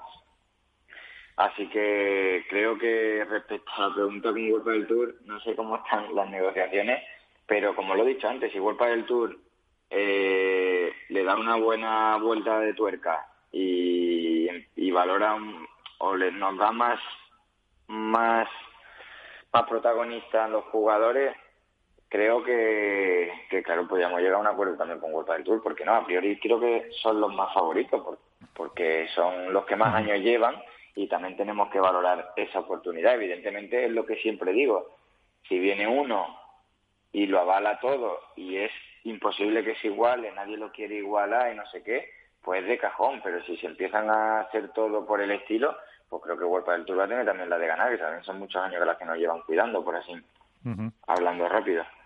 Pues eh, ahí está, eh, bien claro y además con esa necesidad y con esa exposición de lo que puede pasar. Una última cuestión, Álvaro Alberto. Bueno, yo sí, yo ya metidos en harina, quería preguntarle también por uno de sus últimos tweets, eh, lo de las bolas calientes y los sorteos, que o sea, me gustaría básicamente que se explicara, que comentara eh, por qué puso ese, ese tweet y, a qué se refiere, sobre todo para que la gente eh, que quizá no está tan metida, pues que lo entienda, que lo entienda un poco. ¿Cuál? El de, el de las bolas calientes de los sorteos de lo de la UEFA. bueno, nada, pues un poco. Ese sí ha llegado a molestar, incluso creo que lo podría hacer de otra forma, pero es que ya llega un momento que a mí, pues bueno, te dicen que es sorteo y pero ese sorteo, ¿eh? pero es que a lo mejor en el sorteo del programa a mí no me gusta eso de tener un programa informático que le da un botón y te saca un cuadro, pues eso es un algoritmo que se puede repetir, más que nada porque vengo de menores y vengo de que en menores el año de sub-18 me tocó las semifinales siempre con el mismo cabeza de serie y eso lo hace un programa, entonces se repite. Para mí eso es que, no sé, o yo puedo, es un programa de ordenador no sé si controla la informática, pero yo como somos números, del 1 al 24, no somos nombres en un programa, yo puedo poner que el 18 al 23, entre ellos no se enfrente, y eso pues, también puede caer. Que te estoy hablando de más, no te estoy diciendo que esto se haga, ¿no? Pero que son problemas, son problemas y fallos que puede pasar, que se pueden provocar, y yo llega un momento que cuando yo veo mis cuadros, y te lo puede decir mi padre, y no porque mi padre es el que más me quiera, evidentemente el que más me quiere, porque mi padre, que mi padre te puede imprimir todos los cuadros de aquí a tres años que en porcentaje de cabeza de serie en primera ronda o en segunda, que es por adelantado, yo me llevo el premio del 1 a la 4, pero me lo llevo. Me juego previa aquí, paso Lebron Galán, juego previa en no sé dónde, en Cascay, no sé qué, el, eh, bueno, Tapia y Lima, juego en no sé dónde, la siguiente me tocará San Llovela, y te lo digo así, y lo dije, verá tú el cuadro que va a salir, pum, si entra un cuadro esta gente y lo tengo claro. Y ahora acordarse el Lugo. Por ahí a lo mejor me cambian, pero acordarse que me toca un cabeza de serie. Y no sé por qué, pero me toca. Que es porque hablo mucho, muy bien, pero es que esto no deja de ser, no lo veo yo. Y, lo, y luego los horarios. Mis horarios, pues bueno, los horarios míos son las 2 de la tarde, último de la tarde, último de la mañana, perdón, primero de la tarde. Yo no veo que juego a las 10, a las 9 y media, eh, que juego a las 7, a las 8 siempre me tocan los horarios, o sea, es que llevo cuatro torneos y esto os lo juro, llevo cuatro torneos comiendo a las cinco de la tarde. Claro, y luego... Cuatro torneos. Cuatro torneos y esos son los horarios y que se ponen a mano. Pero es que llevo cuatro torneos comiendo a las cinco de la tarde, que luego duermo mal, como ceno mal, eh, no sé si comer a las doce, desayuno a las once, ya luego con los nervios en la barriga, porque yo juego nervioso, y más en la previa hora, pues tengo mis nervios, mi responsabilidad de, pasar a cuadros, y, y no me entra comida, ¿y qué hago? Hasta las cinco y media no como. Yo es que me mm. mata esos horarios. ¿Que tengo que jugar a esos horarios? Por supuesto. Pero es que yo no veo a tres o cuatro, yo qué sé, a la mitad de jugadores que no juegan en ese horario, ¿eh? Es que no lo veo nunca. Nunca. Y yo sí veo a Rafa Nadal jugando un día a las tres de la tarde, ¿eh? Sí, sí, y sí. lo veo un día jugando a la una y un día a las doce de la noche, último turno, por retraso. Yo sí lo veo, pero aquí yo no veo. Aquí yo veo que el que cobra más, el que más patrocinador, el que más gana, porque se lo ha ganado, el mejor horario, a las siete de la tarde. Venga ya, hombre. Bueno, pues a ver si... El partido, el partido, con Lebron, 5 de la tarde. Sí. 3 de la tarde, segundo turno. Por lo menos segundo turno, pero otra vez, 5 de la tarde. Que son horarios que, que, no sé, que siempre me toca a mí. No sé por qué. Entonces, por ahí me equivoco escribiendo, porque podría lo que podría hacer es reestructurar y recopilar todos los cuadros de aquí a un año y decirle, mira, esto es lo que me pasa, evidentemente, pero no sé, por ahí es que soy no escribo nada, pero cuando exploto, pues lo escribo. Y bueno, me da mucha rabia respecto a eso, el cuadro de Cascay, todas esas cosas, los Wilcast, es que ya me puede muchas cosas. Me puede muchas cosas. Pues eh, veremos a ver si, si esto vale para que eh, el próximo cuadro, eh, bueno, en Barcelona ya está, como has dicho, con, como hemos comentado con Lebron y Galán, para el siguiente con en Lugo te mejore. Álvaro Cepero, un placer y que sigas así, no cambies. Gracias. Nada, muchísimas gracias. Otros no lo dicen, ¿eh? otros dicen que cambie, pero yo seguiré siendo transparente y, y con lo que pienso, eso por supuesto. Eso, eh, eso hay que ser así. Pues eh, gracias y que te vaya bien, te seguimos mañana en ese partido. Un abrazo. Pues muchísimas gracias, un fuerte abrazo para todos los oyentes y nada, buenas noches. Saludos a todos. Y pues ahí está, eh, Álvaro Cepero, pero vamos ya eh, en este primer programa de vuelta de la temporada, que no paramos, que tenemos ya a, otra de las que habla muy bien, habla claro y la echamos de menos. Ceci Reiter, ¿qué tal? Muy buenas. Hola, muy buenas, ¿cómo andan? ¿Cuánto tiempo? ¿Cómo estás? Bien, bien, muy bien, por suerte. Aquí, es verdad que hace mucho tiempo ¿eh? que no hablábamos. Que ya no nos quieres. No, que va, que va es un no parar, no tengo ni tiempo de nada. bueno, sabemos que estás, que estás ahí, que nos sigues y que estás con nosotros. ¿Cómo, cómo estás? Bueno, bien, eh, eh, en un periodo de transición, eh, de adaptación, una etapa nueva para mí. Y, y, bueno, intentando ir acomodándome a esta nueva etapa cada día un poquito y, bueno, tratando de hacerlo de la mejor manera posible, poniendo todo lo mejor de mí para, para que cada día salga un poquito mejor. Sí, porque fíjate, eh, la lesión, eh, lo mejor que fue estar con nosotros aquí en el programa, el cambio de pareja, eh, año movidito. Sí, sí, la, la verdad que sí, que llevo una seguidilla de, de, situaciones que, que, bueno, no, no son las más deseadas ni las ni eran las esperadas, pero pero bueno, al final uno es, lo que siempre digo, ¿no? Eh, lo que siempre me decían mis padres, ¿no? Que al final uno uno uno uno propone y la vida dispone, ¿no? O sea, al final uno planea en su cabeza determinadas cosas y luego la vida te pone otras situaciones, te cambia los planes y, y al final eh, no queda más remedio que, adaptarse y que enfrentar esas pequeñas dificultades que, que, van apareciendo y que se van presentando. Así que bueno, pero hay que... movidito, demasiado movidito para mi gusto, pero bueno, es lo que hay. Ya lo que hay y, afrontar el, el futuro eh, con esperanza, acabar la temporada eh, lo mejor posible, porque físicamente, ¿cómo te encuentras? La verdad que después de, después del sufrimiento de los primeros cuatro o cinco torneos, eh, pude dar con la tecla un poco, porque la lesión sí que estaba superada, pero a raíz de la lesión me aparecieron otros otros otros problemas físicos y, relacionados evidentemente con la lesión y fue hasta poder dar con la tecla del tratamiento adecuado y demás y bueno gracias a Dios eso está está superado físicamente me siento me siento bien de nuevo así que así que nada esa parte está capítulo cerrado. Pues eh, están Alberto y Álvaro que conoces eh, bien. A ver eh, Álvaro bueno, eh, Ceci, no sé si saludarte. Tuve la suerte de, de estar contigo ayer Así que bueno, en, poco tiempo nos hemos visto y escuchado bastante, lo cual me alegra. Es verdad, es verdad. Estuvimos pues ayer, nada. más ayer. Y Alberto también lo vi hace unos días, así que los tengo a los dos controlados. Muy bien, muy bien, así me gusta. Entonces solo, no, me quiere, solo no me quiere a mí. a vos no te veo por ningún lado, Miguel. Sí, es que no, no me dejan salir. Y más que nada que volví de vacaciones hace cuatro días. Ah, bueno, bueno, bueno. Entonces está justificado. Sí, sí.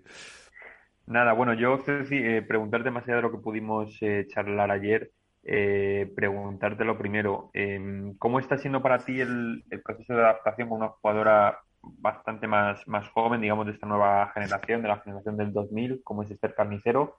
Y sobre todo, ¿cómo está siendo esa adaptación em, en el sentido de tú acostumbrada a, a siempre entrenar con tu compañera diariamente, ahora que entrenáis creo que por separado? Eh, cómo se lleva eso y cómo os organizáis un poco los, los entrenamientos, también teniendo en cuenta lo apretado del calendario. Bueno, la verdad es que, a ver, la adaptación, eh, evidentemente, es eh, cualquier tipo de adaptación hubiese sido complicada desde el momento en el que, por ahí, cuando llevas tanto tiempo jugando al lado de alguien y ya prácticamente sabes absolutamente todo lo que va a hacer, lo que no, las sensaciones, las caras, los gestos, eh, es una complicidad que, que, se va desarrollando en el tiempo y que evidentemente eso hoy eh, cualquier cualquier cambio hubiese sido difícil y evidentemente eh, al cambiar de como vos decís con una compañera que casi tengo el doble de la edad que, es una generación diferente que entiende el pádel de otra manera evidentemente me, es difícil no el proceso de adaptación. Pero pero bueno yo la verdad que estoy contenta. Esther me transmite me transmite alegría sus ganas de, de, solución y bueno creo que en este momento de, de mi carrera eso eso está muy bueno y, me viene muy bien. Y con respecto al día a día eh, sí obviamente que se me hace me hace un poco más pesado por el hecho de que al no entrenar juntas y demás es como que ahora eh, tengo que hacer todo eso sola eh, pero la realidad es que con tanto torneo tampoco estamos teniendo tanto tiempo de entrenar, porque es como que entrenamos el lunes, el martes ya estamos viajando al torneo, jugamos miércoles, jugamos jueves, volvemos viernes, hay, hay muy poquito, muy poquito tiempo de, de trabajo y por ahí eso también es lo que he hecho un poco en falta, ¿no? El hecho de que, bueno, el, cambio se dio en un momento de la, de la temporada en el que no tuvimos mucho tiempo de, entrenar, prácticamente por no decir nada, de entrenar de entrenar juntas, de jugar partidos, sino que uno va haciendo todo en competencia. O sea, al final los partidos que vamos sumando juntas son en torneo. Entonces, bueno, eh, eso hace que las cosas, eh, por ahí el proceso de adaptación sea un poco más más complicado o que, o que, lo que sería lo normal, ¿no? Hombre, no te adelantes tampoco a eso de volver el jueves, que, también algún día se puede volver a usar. Que, digo que hasta ahora lo que ha pasado, que volvemos jueves, volvemos viernes, no, no me refería a este torneo en, particular. Por eso, por eso, hombre, vamos a mirar el sábado por lo menos. Eh, eh, Alberto. Muy buenas noches, Ceci, ¿cómo estás? ¿Qué tal? ¿Qué tal? Buenas noches, Alberto.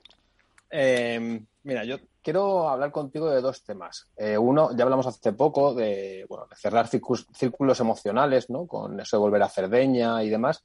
Y me gustaría saber cómo, qué valora ahora Ceci Reiter eh, después de un año probablemente el más atípico eh, en, los últimos años de tu carrera deportiva, en el que bueno, te lesionas, tienes que pasar un proceso que hasta entonces has desconocido para ti, cambio de pareja deportiva y una etapa y una experiencia nueva. ¿Ha cambiado tu forma de ver y de sentir el pádel, por un lado? Y luego, por otro lado, me gustaría eh, que nos contaras un poco la CC Reiter de fuera de pista, que tiene mucho recorrido, porque yo sé que tienes proyectos eh, entre manos como, como comunicadora, estás en World del Tour eh, narrando los partidos en inglés, que ya te comenté que yo estaba un poco al tanto de, bueno, de cuál era, cómo está recibiendo la gente y que en general los comentarios eran muy positivos, un poco saber también, bueno, esa faceta, esa nueva faceta en tu, en tu vida profesional, cómo la estás llevando. Bueno, a ver, con respecto a lo, a lo emocional, eh, como lo decía al principio, evidentemente justo ayer eh, hizo un año de la lesión, o sea, yo me lesioné el 13 de septiembre del 2000. Eh, 20 y hacerse cumplió un año. Eh, me tocó volver a Cerdeña, eh, al lugar donde, donde, donde empezó todo, eh, donde empezó ese calvario particular mío de, los últimos 12 meses. Y la verdad que, bueno, sí que me sentía así como poco revuelta, eh, ya desde el momento que, salí desde Madrid, el hecho de tener que volver a ese lugar, también en una situación que no era la que yo había imaginado, ¿no? No había imaginado mi retorno a Cerdeña de la manera que se dio. Eh, pero bueno, creo que, que creo que fui fuerte porque a veces pienso que no voy a poder hacer de todo el mundo me dice qué fuerte sos, o sos muy fuerte, o vas a salir adelante, o tú, puedes con todo, ¿no? Y yo, yo no me veo así, ¿no? me ven de afuera así, pero por ahí a veces eh, estoy bastante más sensible de lo que la gente, de lo que la gente piensa o de lo que aparento tal vez adentro de la pista.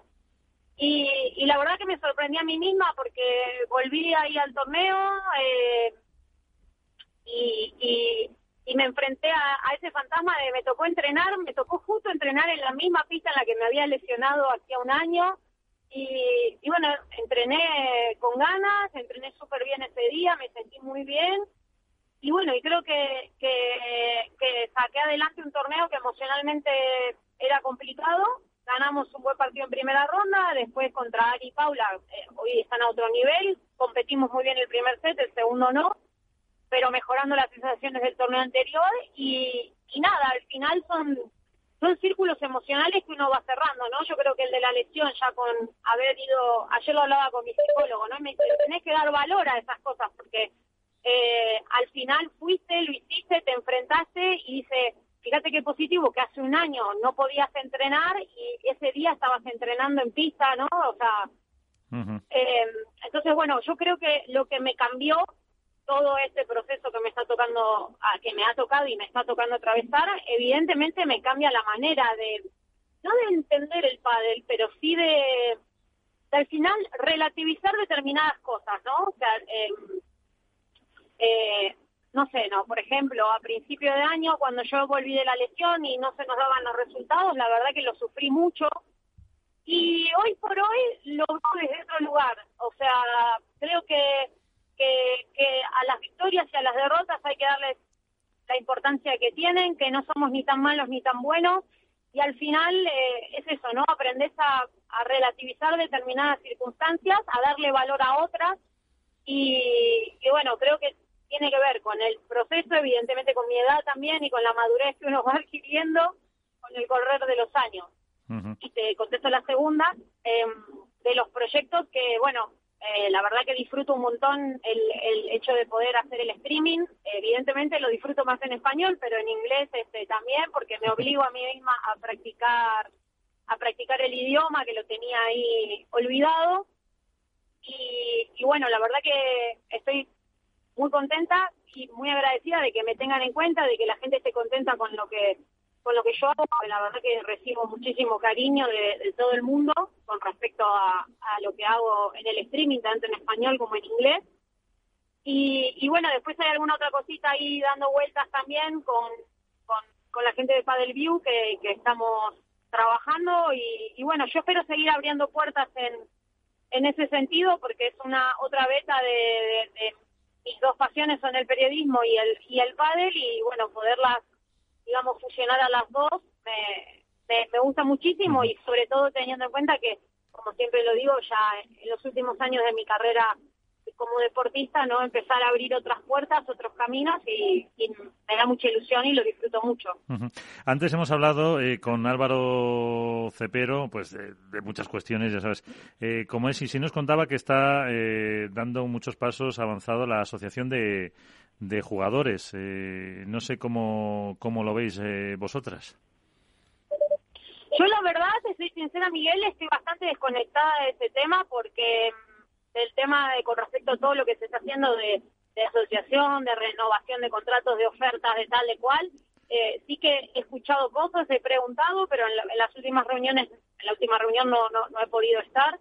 Y, pero porque ya se lo dije a, bueno, en este caso por ahí, a las chicas más jóvenes que tengo más relación, que, que, bueno, que yo considero que, que, no es mi momento ahora mismo de involucrarme en eso, yo me veo más fuera que dentro.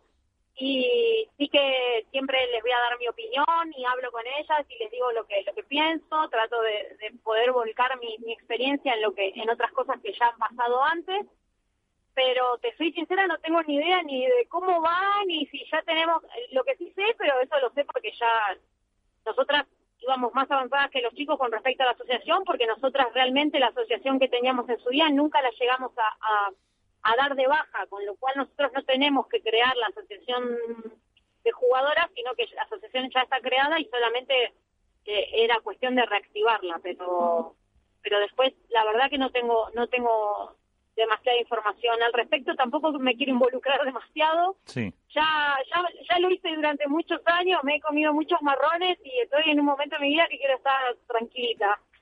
Pues eso, y verte eso, eh, ahí los sábados, por lo menos, para la vuelta y te quedas un día más en, en Barcelona. Pues eh, Ceci, eh, una cosita última de Alberto, rápida. Eh, Ceci, has dicho que te ves más fuera que dentro. Entiendo que te refieres a largo plazo.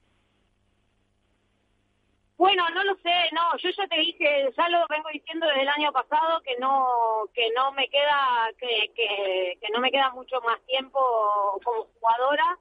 Eh, no no no no tengo una decisión tomada con respecto al cuándo, pero sí sé eh, por sensaciones y, y demás que, que que no, no, no, no me van a ver jugando hasta los 45 y hasta los 43. No, probablemente, probablemente mi retiro llegue antes, pero todavía no, no, no tengo ninguna, ninguna decisión tomada al respecto. Bueno, pues eh, te seguimos viendo muchos años todavía, seguro. Y si no, por aquí, ya lo sabes. Te, y si no, por ahí. Eso es. Pues, eh, Ceci, eh, un placer. Muchísimas gracias gracias a ustedes por, invitarme siempre y un saludo a todos los oyentes del programa que, que, los echo de menos. Pues aquí los tienes. Pues eh, Ceci Reiter, eh, justo con eh, cerrando ese círculo que nos eh, contaba Alberto que se había producido justo hace hace un año. bueno, le preguntaba por la asociación de padres, que es uno de los temas que nos ha dejado Chiqui Cepero con tantos otros que ha dado de sí. Alberto. Sí. Que no sé por, dónde pues empezar, no sé si por ahí. Sí, sí, demasiada información, es que lo, último es lo de... Las bolas calientes eh, y comer a las 5 de la tarde. Sí, entre, o sea, Chiqui, que es un, manantial de información, y, Ceci, que, a mí es una persona que particularmente me gusta mucho atender cuando habla, porque siempre dice cosas muy interesantes, y esto último, bueno, porque en cierta medida está anticipando que, dentro de no mucho eh, su carrera profesional acabará. Eh, por una cuestión de edad, como, como es lógico. Y creo, desde aquí te pido yo, Miguel, eh, que recuperemos ese viaje. Sí, sí, sí, el primer día que Ceci decida colgar la pala, que espero que quede mucho, o todo lo que ella decida, por lo menos, que hay que recuperar ese viaje que, a mí me, encantaba y creo que a todos también. Pero bueno, que volviendo a lo que decías de, de la asociación de jugadores y demás, a ver, eh, al final son intereses económicos lo que hay detrás y, es que es normal. O sea, el pádel es un deporte al alza, es un, bueno, pues una industria, eh, iba a decir bollante, pero más que bollante es en claro crecimiento y que hay muchos eh, eh, players interesados en invertir. Y antes no pasaba. Y ahora sí está, y ahora sí está pasando. Entonces, bueno, pues el pádel profesional es la, la cara visible de esa industria y que conlleva muchas cosas. El pádel profesional no solo es pádel profesional, conlleva un consumo, una demanda, una oferta y muchos otros actores que se benefician o que utilizan ese pádel profesional como una punta de lanza para nutrir la industria de otras, de otras ramas. Eh, que se cree una asociación de jugadores ahora es, no sé si es curioso, es casualidad, pero ya se ha intentado otras veces, no ha salido bien hasta ahora, el propio Chiqui lo decía, y ahora pues se crea una asociación que yo creo que al final los jugadores lo que intentan es ser más fuertes y reclamar un sitio que quizá hasta ahora no han tenido. Que eso conlleve o no que se camine de la mano del World del Tour en un futuro, a mí me cuesta creerlo. No, esa es mi opinión, esa es la opinión de Alberto Bot. O sea, creo que, que hasta la fecha World del Tour ha hecho un circuito que es para quitarse el sombrero, eh, que tiene cosas que mejorar, es más que evidente y desde aquí somos eh, críticos en pos de la mejora del pádel siempre, nunca eh, para tirar por tierra el trabajo excepcional en muchos casos que se hace, pero, pero a mí me cuesta creer, a mí me cuesta imaginar un futuro sin World Padel Tour. Esa es, esa es mi opinión. lo que pase más adelante poco tendrá que ver con mi opinión probablemente. Pero, pero bueno, se trata de eso, se trata de que, bueno, el padre profesional, a partir de 2024, si no me equivoco, que me corrija Álvaro, que en esto sí que de cifras se mueve mucho mejor que yo, eh, no hay contrato en vigor con, con World Padel Tour. Expira en diciembre de 2023, si, si no me parece equivoque, si no me equivoco. Entonces, bueno, pues se trata de la renovación al final y como en toda renovación, pues hay ofertas, contraofertas, hay posturas, hay alternativas. Ya pasó hace unos años y está, eh, bueno, está volviendo a pasar, ¿no? Estamos volviendo a vivir una renegociación de unas condiciones. ¿Qué pasará? Se verá. Pero yo ya digo, me, me cuesta creer que el futuro del padre profesional esté lejos de Tour. Sí, no, a ver, aquí hay una cosa eh, muy clara, como dices tú, en, 2023 eh, teóricamente tienen que renegociar, entonces, bueno, lo de la asociación, como decía Chiqui Cepero, lo, lo veo bien, tienen que, tienen que aunar posturas y juntarse, lo que pasa es que lo veo muy complicado como ha ocurrido hasta ahora. Es decir, están los veteranos veteranos, están los Vela, eh, etcétera, están los jugadores jóvenes que tienen que eh, otros intereses, yo creo, económicos eh, más a largo plazo. Lógicamente que los veteranos que ya no les quedan más de dos, tres, cuatro años. entonces, bueno, hay un choque de intereses bastante importante. eso por un lado. Luego, por otro, como bien dices, Alberto, eh, nosotros eh, abogamos por, por mejorar el circuito y porque todo cuanto más positivo sea para los jugadores en cuestión de premios, en cuestión de visibilidad para los aficionados, eh, para las propias ciudades y demás, al final nos beneficiamos todos. El circuito muchas veces no lo ve así, no comparte a lo mejor el hecho de que nosotros informemos y comentemos algo del circuito, todo lo ve como un ataque y bueno, eso ya es un problema suyo, pero bueno, hay que intentar que igual que los jugadores parece que se están juntando para una asociación, eh, pues que tengan en cuenta todas las voces y al final, sobre todo, valoren lo, que quieren comentar. Eso en cuanto a Chiqui, luego en cuanto a lo de a lo de a mí me ha sorprendido también este medio anuncio, medio titular que nos ha dejado de una posible retirada, que bueno, por edad eh, le va tocando y a lo mejor por sensaciones quizá no está terminando su carrera con las sensaciones que, que le gustaría o de la manera o con quién le gustaría terminar, yo creo que va más por ahí. Y, bueno, veremos a ver en, Barcelona, que además el primer partido es un poco especial para ella, porque se enfrenta a, Carol y tenerla enfrente tantos años juntas va a ser muy especial para las dos.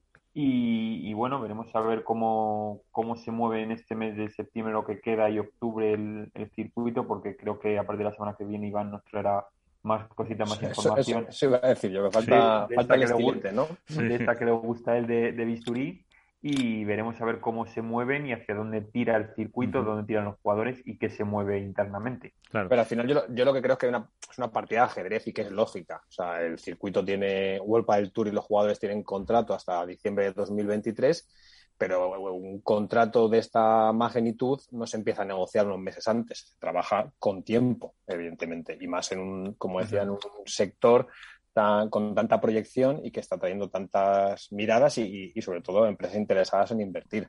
Entonces es una partida de ajedrez que, bueno, en la que hay muchos intereses enfrentados, pero que al final yo lo que creo que, es interesante todo esto es ver hacia dónde camina el, pádel.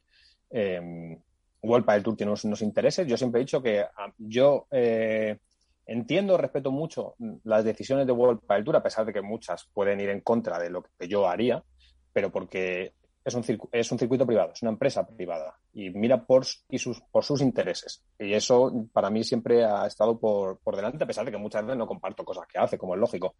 Eh, y sin embargo, eh, en este momento, pues claro, eh, quizá ese, algunas de las decisiones que ha estado tomando, pues ahora mismo no van a poder seguir tomándolas o por lo menos eso es lo que pretenden los jugadores. Un tipo de modelo mixto, si me apuras. Sí, sí, yo creo que un poco creo que esa va por ahí las demandas de, los jugadores. A mí me cuesta mucho creer que los jugadores no estén satisfechos con el trabajo que ha hecho World del Tour. Porque World del Tour, entre comillas, ha creado un circuito de la nada. Cierto es que venía del PPT, que el PPT es el germen de todo esto, pero era impensable hace siete años, nueve años, que el padre estuviera donde está que a nivel comunicativo se pudieran tener las cifras que están teniendo de streaming, de audiencias, de impactos de, social media, y eso es mérito de World del Tour. De los jugadores, por supuesto, porque son los actores protagonistas. Para mí, siempre, en cualquier modelo de negocio. Pero, pero es mérito de World del Tour y no hay, no hay que quitárselo. La cuestión es que ahora los, los jugadores reclaman, por decirlo de alguna forma, su espacio. Y, ahí es donde eh, quizá pues va a haber más problemas de ensamblar un modelo que camine, no para ahora, es que estamos hablando de los próximos cinco años, de cinco o seis años de, de padre profesional. Entonces ahí es donde hay, pues, no sé si tiran teces, pero posturas diferentes, por decirlo de alguna forma. Pero insisto, eh, de hecho el propio Chiqui lo decía, que los jugadores no suelen ser tan meridianamente claros como lo es Cepero, pero eh, él lo decía, eh, si World del Tour se acerca a lo que nosotros queremos, creo que es que da igual quien esté eh, ofreciendo otra cosa. Se trata de que nosotros estamos a gusto con World del Tour, lo que pasa es que se tiene que acercar a donde queremos. Entonces los jugadores se saben fuertes en este momento. Incluso aunque fuera más dinero, dice que prefieren seguir en, en World del Tour porque saben lo que hay. Por eso es esa especie de mm, cedo un porcentaje, no de la propiedad, porque evidentemente es un intercambio de acciones, no se puede hacer así, pero sí cedo un porcentaje de la decisión, de la cuota de, de poder a los jugadores y se hace eh, un un, torneo en el que ellos tengan más que decir, o por ejemplo lo que decía eh, Chiqui al final, eh, la posibilidad de que si un fin de semana no tengo nada, no interfiero para nada en un World del Tour, que pueda conseguir un poquito de, dinero extra. Eh, y como decía él, dice, no lo digo por mí, sino lo, que también, que si no lo digo por los, por los jugadores que van a venir, porque a lo mejor estamos hablando de finalizar en 2029-2030. O sea, que, estamos hablando de, de un plazo largo para, para establecer esas bases. Yo creo que también la, pandemia eh, ha acercado mucho la visión de o la forma de entender eh, qué hacía World del Tour a los jugadores también. Porque World del Tour podía haber paralizado perfectamente el circuito el año pasado, ver que iba a dar pérdidas reales y haber apostado por un 2021 en función de cómo avanzara eh, la, la pandemia. Ahora es muy fácil eh, mira, echando la vista atrás, ver lo que se hizo, pero hay que estar en abril de 2020, cuando todos estábamos en casa encerrados, cuando no se podía salir a la calle, eh, estar trabajando para sacar adelante las pruebas que se sacaron, a puerta cerrada, sí, y a pérdidas. ¿eh? Entonces creo que eso ha acercado mucho las posturas de, de World Tour con los jugadores y por eso creo que, eh, bueno, pues las posturas son cercanas, no como era la otra vez. La otra vez había posturas muy discordantes. Se acabó cerrando pero había muchos jugadores que estaban muy lejos de World del Tour y que eran más proclives a un, a un circuito paralelo. Eso no quiere decir que no haya jugadores que actualmente están en la parte alta, bueno, entendamos alta como los 100 primeros, 50, 70 primeros de World del Tour, que decidan que no quieren renovar con World del Tour. Pero creo que, que, el futuro camina a un World del Tour mejorado en el que los jugadores tengan, pues no sé si más voz, más representatividad o por lo menos que se escuchen más sus peticiones en muchos sentidos. Y creo que si es así, será positivo para el padre. Que se entiendan será positivo para el padre. Sí, no, al final están, digamos, condenados a entenderse, pero bueno, creo que, como dices tú, Bote, las posturas son mucho más cercanas. Y yo creo que básicamente lo que, por lo que desprenden las palabras de, de Cepero, lo que se desprende es que se ha cuidado mucho, por decirlo de alguna manera, al espectador, al, al que compra, entre comillas, el espectáculo, y ahora quieren también un poco de ese cuidado hacia ellos. No es que ellos estén descuidados, ni mucho menos, pero sí que bueno que se tengan en cuenta sus condiciones, que se les permita jugar igual que se puede jugar un, circuito federal o eh, de cualquier de cualquier federación, valga la redundancia, cuando no hay un torneo o como es el caso eh, cuando varios jugadores, eh, jugadoras en el anterior torneo eh, dejaron de competir y se fueron al, al, de menores de la Federación Española, pues que se permita competir y puedan sacar dinero mucho poco o, o, patrocinios y visibilidad en otros, en otros circuitos, sea la APT, sea el circuito Coca-Cola, por decir alguno, o sea cualquier otro circuito. El eh, de Mau, eh, por ejemplo. Por Eh, ejemplo. por pero, ejemplo. pero, pero fíjate, eh, Álvaro, eh, o sea, yo estoy de acuerdo en que los, al final cada uno mira por sus intereses. Y los jugadores son egoístas, como todos los deportistas, y miran por y para sí. Y como miro yo por mi trabajo, o como miras tú, sé que es lo normal. Eh, pero yo sí que creo que, en ese sentido eh, se acercan mucho más las posturas a las que había antes y que Vuelta del Tour también en el último año y medio más o menos es un poco más laxo en muchos aspectos de lo que, de lo que era antes. Y, y lo hemos visto en, en muchos sentidos. Pues, eh, era impensable antes pensar, por ejemplo, o sea, ver los banquillos en, en escuchar el audio de los banquillos. En el Campeonato de España se probó, Vuelta del Tour le pareció una idea que aportaba al pádel y decidió eh, incluirla. Últimamente ya se ha dejado, bueno, de hecho, una entrevista en marca con, con Jesús Mata, si no me equivoco, ya han anticipado que el año que viene habrá streaming desde, desde rondas anteriores. Entonces, Sí. creo que también Vuelta del Tour, bueno, pues ha sido, es consciente de que bajo, el, bajo las reglas de juego que ha impuesto hasta el momento, el futuro a lo mejor no es el que ellos esperan. Entonces, oye, habla bien de ellos que tengan la capacidad de decir, vale, eh, eh, Uy, se ha, a- a- a ver, que se ha... Álvaro, digo Alberto, que te has eh, quedado un poco atascado con esa con esa wifi. ¿no? Eh, que, que- que habla, que en el último año y medio decía que hemos visto que World Tour ha incorporado nuevos aspectos como eso, el, el año que viene streaming desde rondas anteriores, Ujú. eh, incluye el audio en los banquillos, entonces, y bueno, pues entender que las reglas de juego hasta ahora eran unas y que ahora que a partir de ahora quizás sean otras y que hay que compartir las decisiones en algunos aspectos y que los jugadores pues tienen que tener, oye, pues un, no sé, un peso mayor en, hacia dónde camina, en hacia dónde tiene que ir ciertas decisiones. Bueno, pues oye, sí, bienvenido sea, si es así. Si es que yo creo que eso es positivo para el pádel. Y si las alternativas que hay a World Padel Tour eh, son más positivas, pues lo que creo que hay que hacer es, si no salen, las cosas que tienen positivas, incluirlas. Porque al final se trata de que el pádel siga creciendo, que el pádel profesional siga creciendo y que en este caso, si el circuito World Padel Tour, pues que cada vez sea mejor y que llegue a más rincones en el mundo, que englobe a más jugadores y cuanto más internacionales mejor, que los jugadores cobren más, que sean más profesionales y que nosotros los medios podamos ser cada vez más profesionales, más eh, rigurosos y podamos cubrirlo de una mejor forma. Y eso será positivo para la propia industria. ¿Qué papel van a jugar las chicas?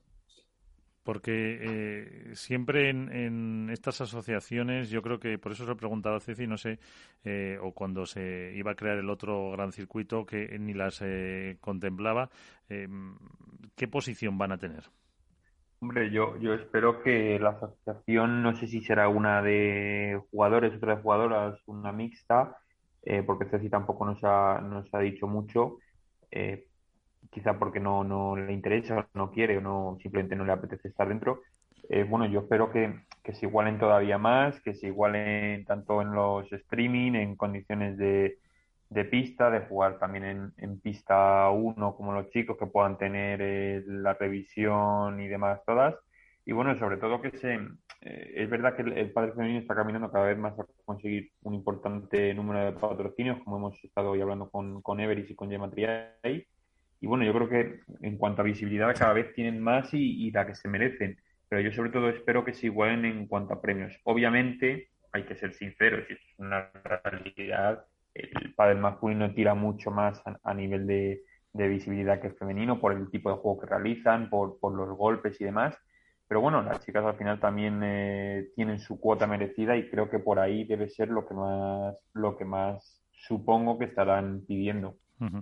Pues eh, Ah, eh, no, te iba a decir que despedimos a Álvaro que, que, se tiene que ir y nos quedamos con la reflexión de Alberto. Tú te la pierdes, Álvaro, y ya la escuchas y ya la escuchas luego en el, hasta el, momento. en el yo antes de irme os, tengo que dejar mi porra para este torneo. Ah, bueno, ni lo voy a pensar. Aunque, aunque voy a perder y va a ganar Alberto Bote como siempre, porque va a lo fácil, pero bueno. Bueno, venga, venga, venga. Y se me había bueno, olvidado. Pues yo yo te mayor. quito mi, Miguel de momento en chicos, ¿Perdón? a Lima y a Tapia, Lima y Tapia. y en chicas voy a apostar por las Martas. Martas. Eh, vale, pues eh, ahí la dejas. Luego la nuestra no la escucharás, luego te, la, te pones el podcast. pues nada, un, saludo compañeros y un saludo a todos los oyentes. Gracias Álvaro. Eh, pues si quieres, antes de la porra, un último apunte a lo mejor sobre esto que decía de, de las eh, chicas, o también otro tema que nos ha quedado, em, eh, Alberto, el de las bolas calientes, esos sorteos y esos algoritmos que, que hacen cosas raras. Pues, si te digo la verdad, es un tema del que estoy bastante, bastante fuera. Entre otras cosas porque me ha cogido todo esto haciendo el Camino de Santiago eh, y lo he visto un poco así de refilón y demás. Eh, y no, no me he enterado mucho porque he intentado estar lo más alejado que he podido del móvil durante una semanita. Así que no puedo aportar mucho. Quizá en este sentido Álvaro podría haber entrado un poco más, pero bueno, lo cierto es que eh, cuanto menos es llamativo que un jugador se queje de los sorteos que se hacen. O sea, a mí no sé si es verdad, insisto, entonces no voy a hablar de algo que no sé si es verdad, porque hablaría mal de mí, pero, pero dudo mucho que, que Cepero se juegue un triple con algo tan importante, porque es que tiene mucha relevancia que un jugador de un propio sorteo, eh, porque hagamos el paralelismo de que, eh, yo qué sé, que Luka Modric habla eh, de que en el sorteo de unos cuartos de final de la Champions se han amañado pues eh, para empezar yo creo que tendría consecuencias, lo primero, eh, porque creo que UEFA entraría, entraría a sancionar a ese, a ese jugador si, si fuera incierto. Si es cierto, pues entiendo que la callada es la, la respuesta. Pero a que ahora vamos a mirar todos con quién le toca en segunda ronda o la, después de la previa a Chiqui Cepero. Sí, sí es verdad que, ahora, pues lógicamente estaremos más atentos de, qué está pasando. Antes, antes eran los propios jugadores, hace años, hasta hace no mucho, eran los jugadores los que hacían de, mano inocente. En sí, hasta hace poco, sí. Si no me equivoco. Pero para esto realmente lo que tendríamos que conocer es cuál es el sistema de sorteo, cómo se hace el sorteo y ya está. Que saber cuál es el programa que se utiliza para hacer un sorteo. Me cuesta mucho creer de verdad que World Padel Tour haga los sorteos, deje los sorteos al azar. No los dejo yo para hacer sorteo de producto para las marcas que puedo trabajar. Lo va a hacer una empresa como World Padel Tour. o sea, me parece no sé, ilógico. Y con respecto a lo de la asociación de jugadoras que decía, eh, decía Álvaro, eh, es verdad que queda un poco desdibujada la figura del pádel femenino siempre con respecto a estas asociaciones y que parece que no, no es pádel, cuando ahora mismo no es el 50%, pero cada vez está más cerca de serlo. Pero sobre todo lo que creo es que el pádel femenino se ha ganado por derecho propio el que se mejoren sus condiciones, el que jueguen, si no en igualdad de condiciones con hombres, que sería lo que tendría que ser, ¿vale? Eh, por lo menos en unas condiciones que, que sean mucho mejores de las que hay actualmente. No, no es de recibo eh, que jugadoras estén en unos cuartos de final en un club, por ejemplo, cuando los jugadores juegan todo en pista central. Pues yo creo que no es de recibo y creo que es que, es, que hay que decirlo, que no es de recibo. Entiendo que la logística de un evento no permite que se juegue toda una pista central porque las jornadas serían maratonianas más de lo que ya son, pero habrá que repensar el modelo. Habrá que a lo mejor tener dos pistas centrales, una pista central y una pista uno que sea Igual. Eh, equiparable exacto a la central, pero creo que las jugadoras se merecen un espacio eh, mejor del que tienen porque es que se lo han ganado. Sí, es así. Sí, me acuerdo cuando la última vez que estuvo, yo creo que fue el último, el penúltimo programa que le preguntaba yo a Aranzazu por la pista, por la altura, por la bola y me dice, eh, la pista central me dice, pero si es que a mí lo que me preocupa es el club, a mí no me, no me preocupa el, la pista central porque a lo mejor ni llego. Dice, yo lo que tengo que ver en qué club voy a jugar, qué instalaciones voy a tener, cómo va a ser la altura del techo, cómo están los focos. Dice, sí, sí, por supuesto. Entonces, bueno, que pues la, a donde íbamos es que si, si en esta asociación las jugadoras no, no tienen demasiada voz, para mí estará bastante desvirtuada. Porque, la, porque el pádel femenino, insisto, no es, no es el 50% a día de hoy, pero está cada vez más cerca de serlo. Y son cada vez más los aficionados que disfrutan mucho del pádel femenino porque se acerca más a lo que ellos pueden jugar que el pádel masculino. Efectivamente. De hecho, bueno, veremos, porque esta semana ha dicho, y estaba yo cotillando en el Twitter de la, de la asociación, eh, lo ha dicho Cepero, que puede haber noticias. No sé si habrá algún tipo de constitución o algún tipo de, de novedades, y la semana que viene lo, lo comentamos. Eh, porra. Mi turno. Te dejo a ti, Miguel. Si, si, quieres, te dejo a ti primero. ¿eh? A ver, eh, bueno, pues eh, a ver, en masculino voy a apostar por Paquito y Dinero, que ya casi me da hasta pena con lo bien que lo están haciendo. No sé si van dos o tres finales que no, han podido. No te tenía que haber dejado. Podido hacerlo. Y en eh, las chicas, pues tampoco voy a arriesgar mucho con Ari y Paula. Bueno, pues visto que me has quitado. Te, he dejado, te, he dejado, te lo he dejado. O sea, ni a punto, ni a punto, ¿no? Sí, claro, vámonos a, vámonos a por los a por los unos. Eh, Galán Lebron en masculino y, y Tria y, y Salazar en el femenino. Pues eh, las, los dos sale en categoría masculina y femenina para Alberto. Muchísimas gracias. Que nos vemos y nos escuchamos la semana que viene. Un placer, como Un siempre. placer. Abrazo grande a Hasta todos. luego.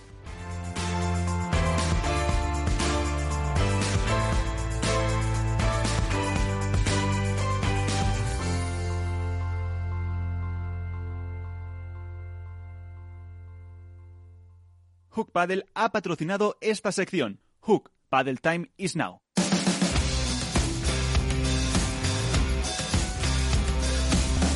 Esto es Padel.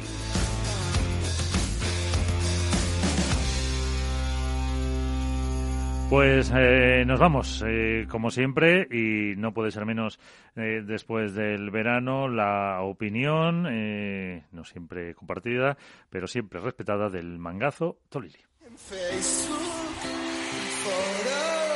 en en Twitter o por Instagram.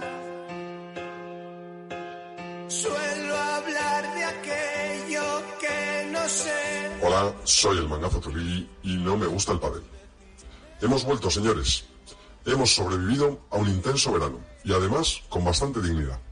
Como ejemplo, deciros que hoy tenía que entregar muestra de orina para análisis de la revisión médica de la empresa y la enfermera, al entregarle el botecito, me ha preguntado que qué quería de tapa. Lo normal. Pero lo dicho, hemos sobrevivido y en casi un tiempo escaso han pasado muchas cosas en el mundo del pádel. Podría repasarlas todas, pero no me acuerdo de la mitad. Así que me centraré en aquello que se habló hace unas semanas sobre la creación de un nuevo circuito de pádel en el que los jugadores serían los propietarios del mismo al 50%. Esto ha generado tal cantidad de humo a nuestro alrededor que creían que era un incendio. Humazo bueno. Mientras, World del Tour, en un intento desesperado por hacer el pádel olímpico ya, modifica las pistas de un torneo de con salida a sin salida en algunos partidos simplemente porque llueve. Y los jugadores, swallow que te swallow. Por cierto, el último torneo lo han ganado Alex Ruiz y Estupa, que viene a ser como cuando Arsenio Iglesias hizo campeón al Deportivo de La Coruña. Mi, enhora- mi enhorabuena y mi admiración al gran Pozzoni en su vers- versión entrenador. Ganar con Lebrón y Galán o con Salazar y Triay tiene bastante menos mérito. Y además, Pozzoni no mete barriga en las fotos. Importante. No me pidáis mucho más, que aunque me han subido muchísimo el sueldo este año los amigos de Capital Radio, creo que para ser el primer día está más que bien. Mi agradecimiento siempre, ahora en serio, a Miguel San Martín y a Miguel Matía por contar conmigo una nueva temporada más que promete ser apasionada. Por cierto, y para acabar, ¿qué puede llevar a Uri Botello a, tras romper, tras romperse su pareja con Javi Ruiz, irse con el hijo de la madre de Rami Moyano? Investigaremos. Buenas noches.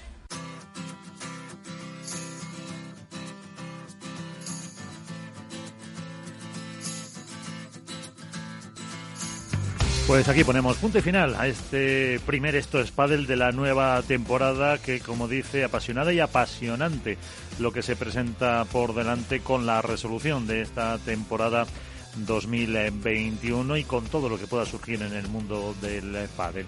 Así que nos despedimos, como les digo, con eh, Miki Garay y Félix Franco en la parte técnica. Sean felices, jueguen mucho y cuídense. Adiós.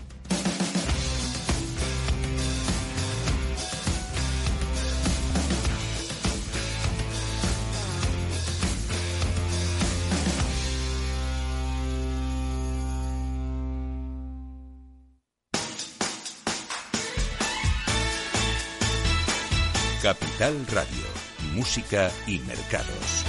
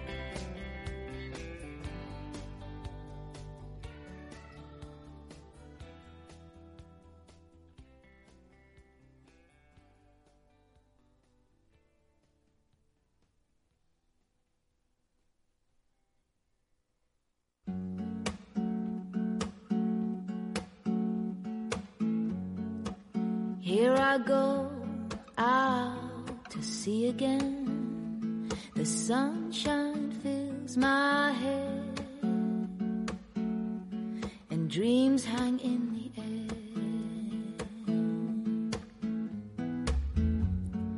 Goes in the sky and in my blue eyes.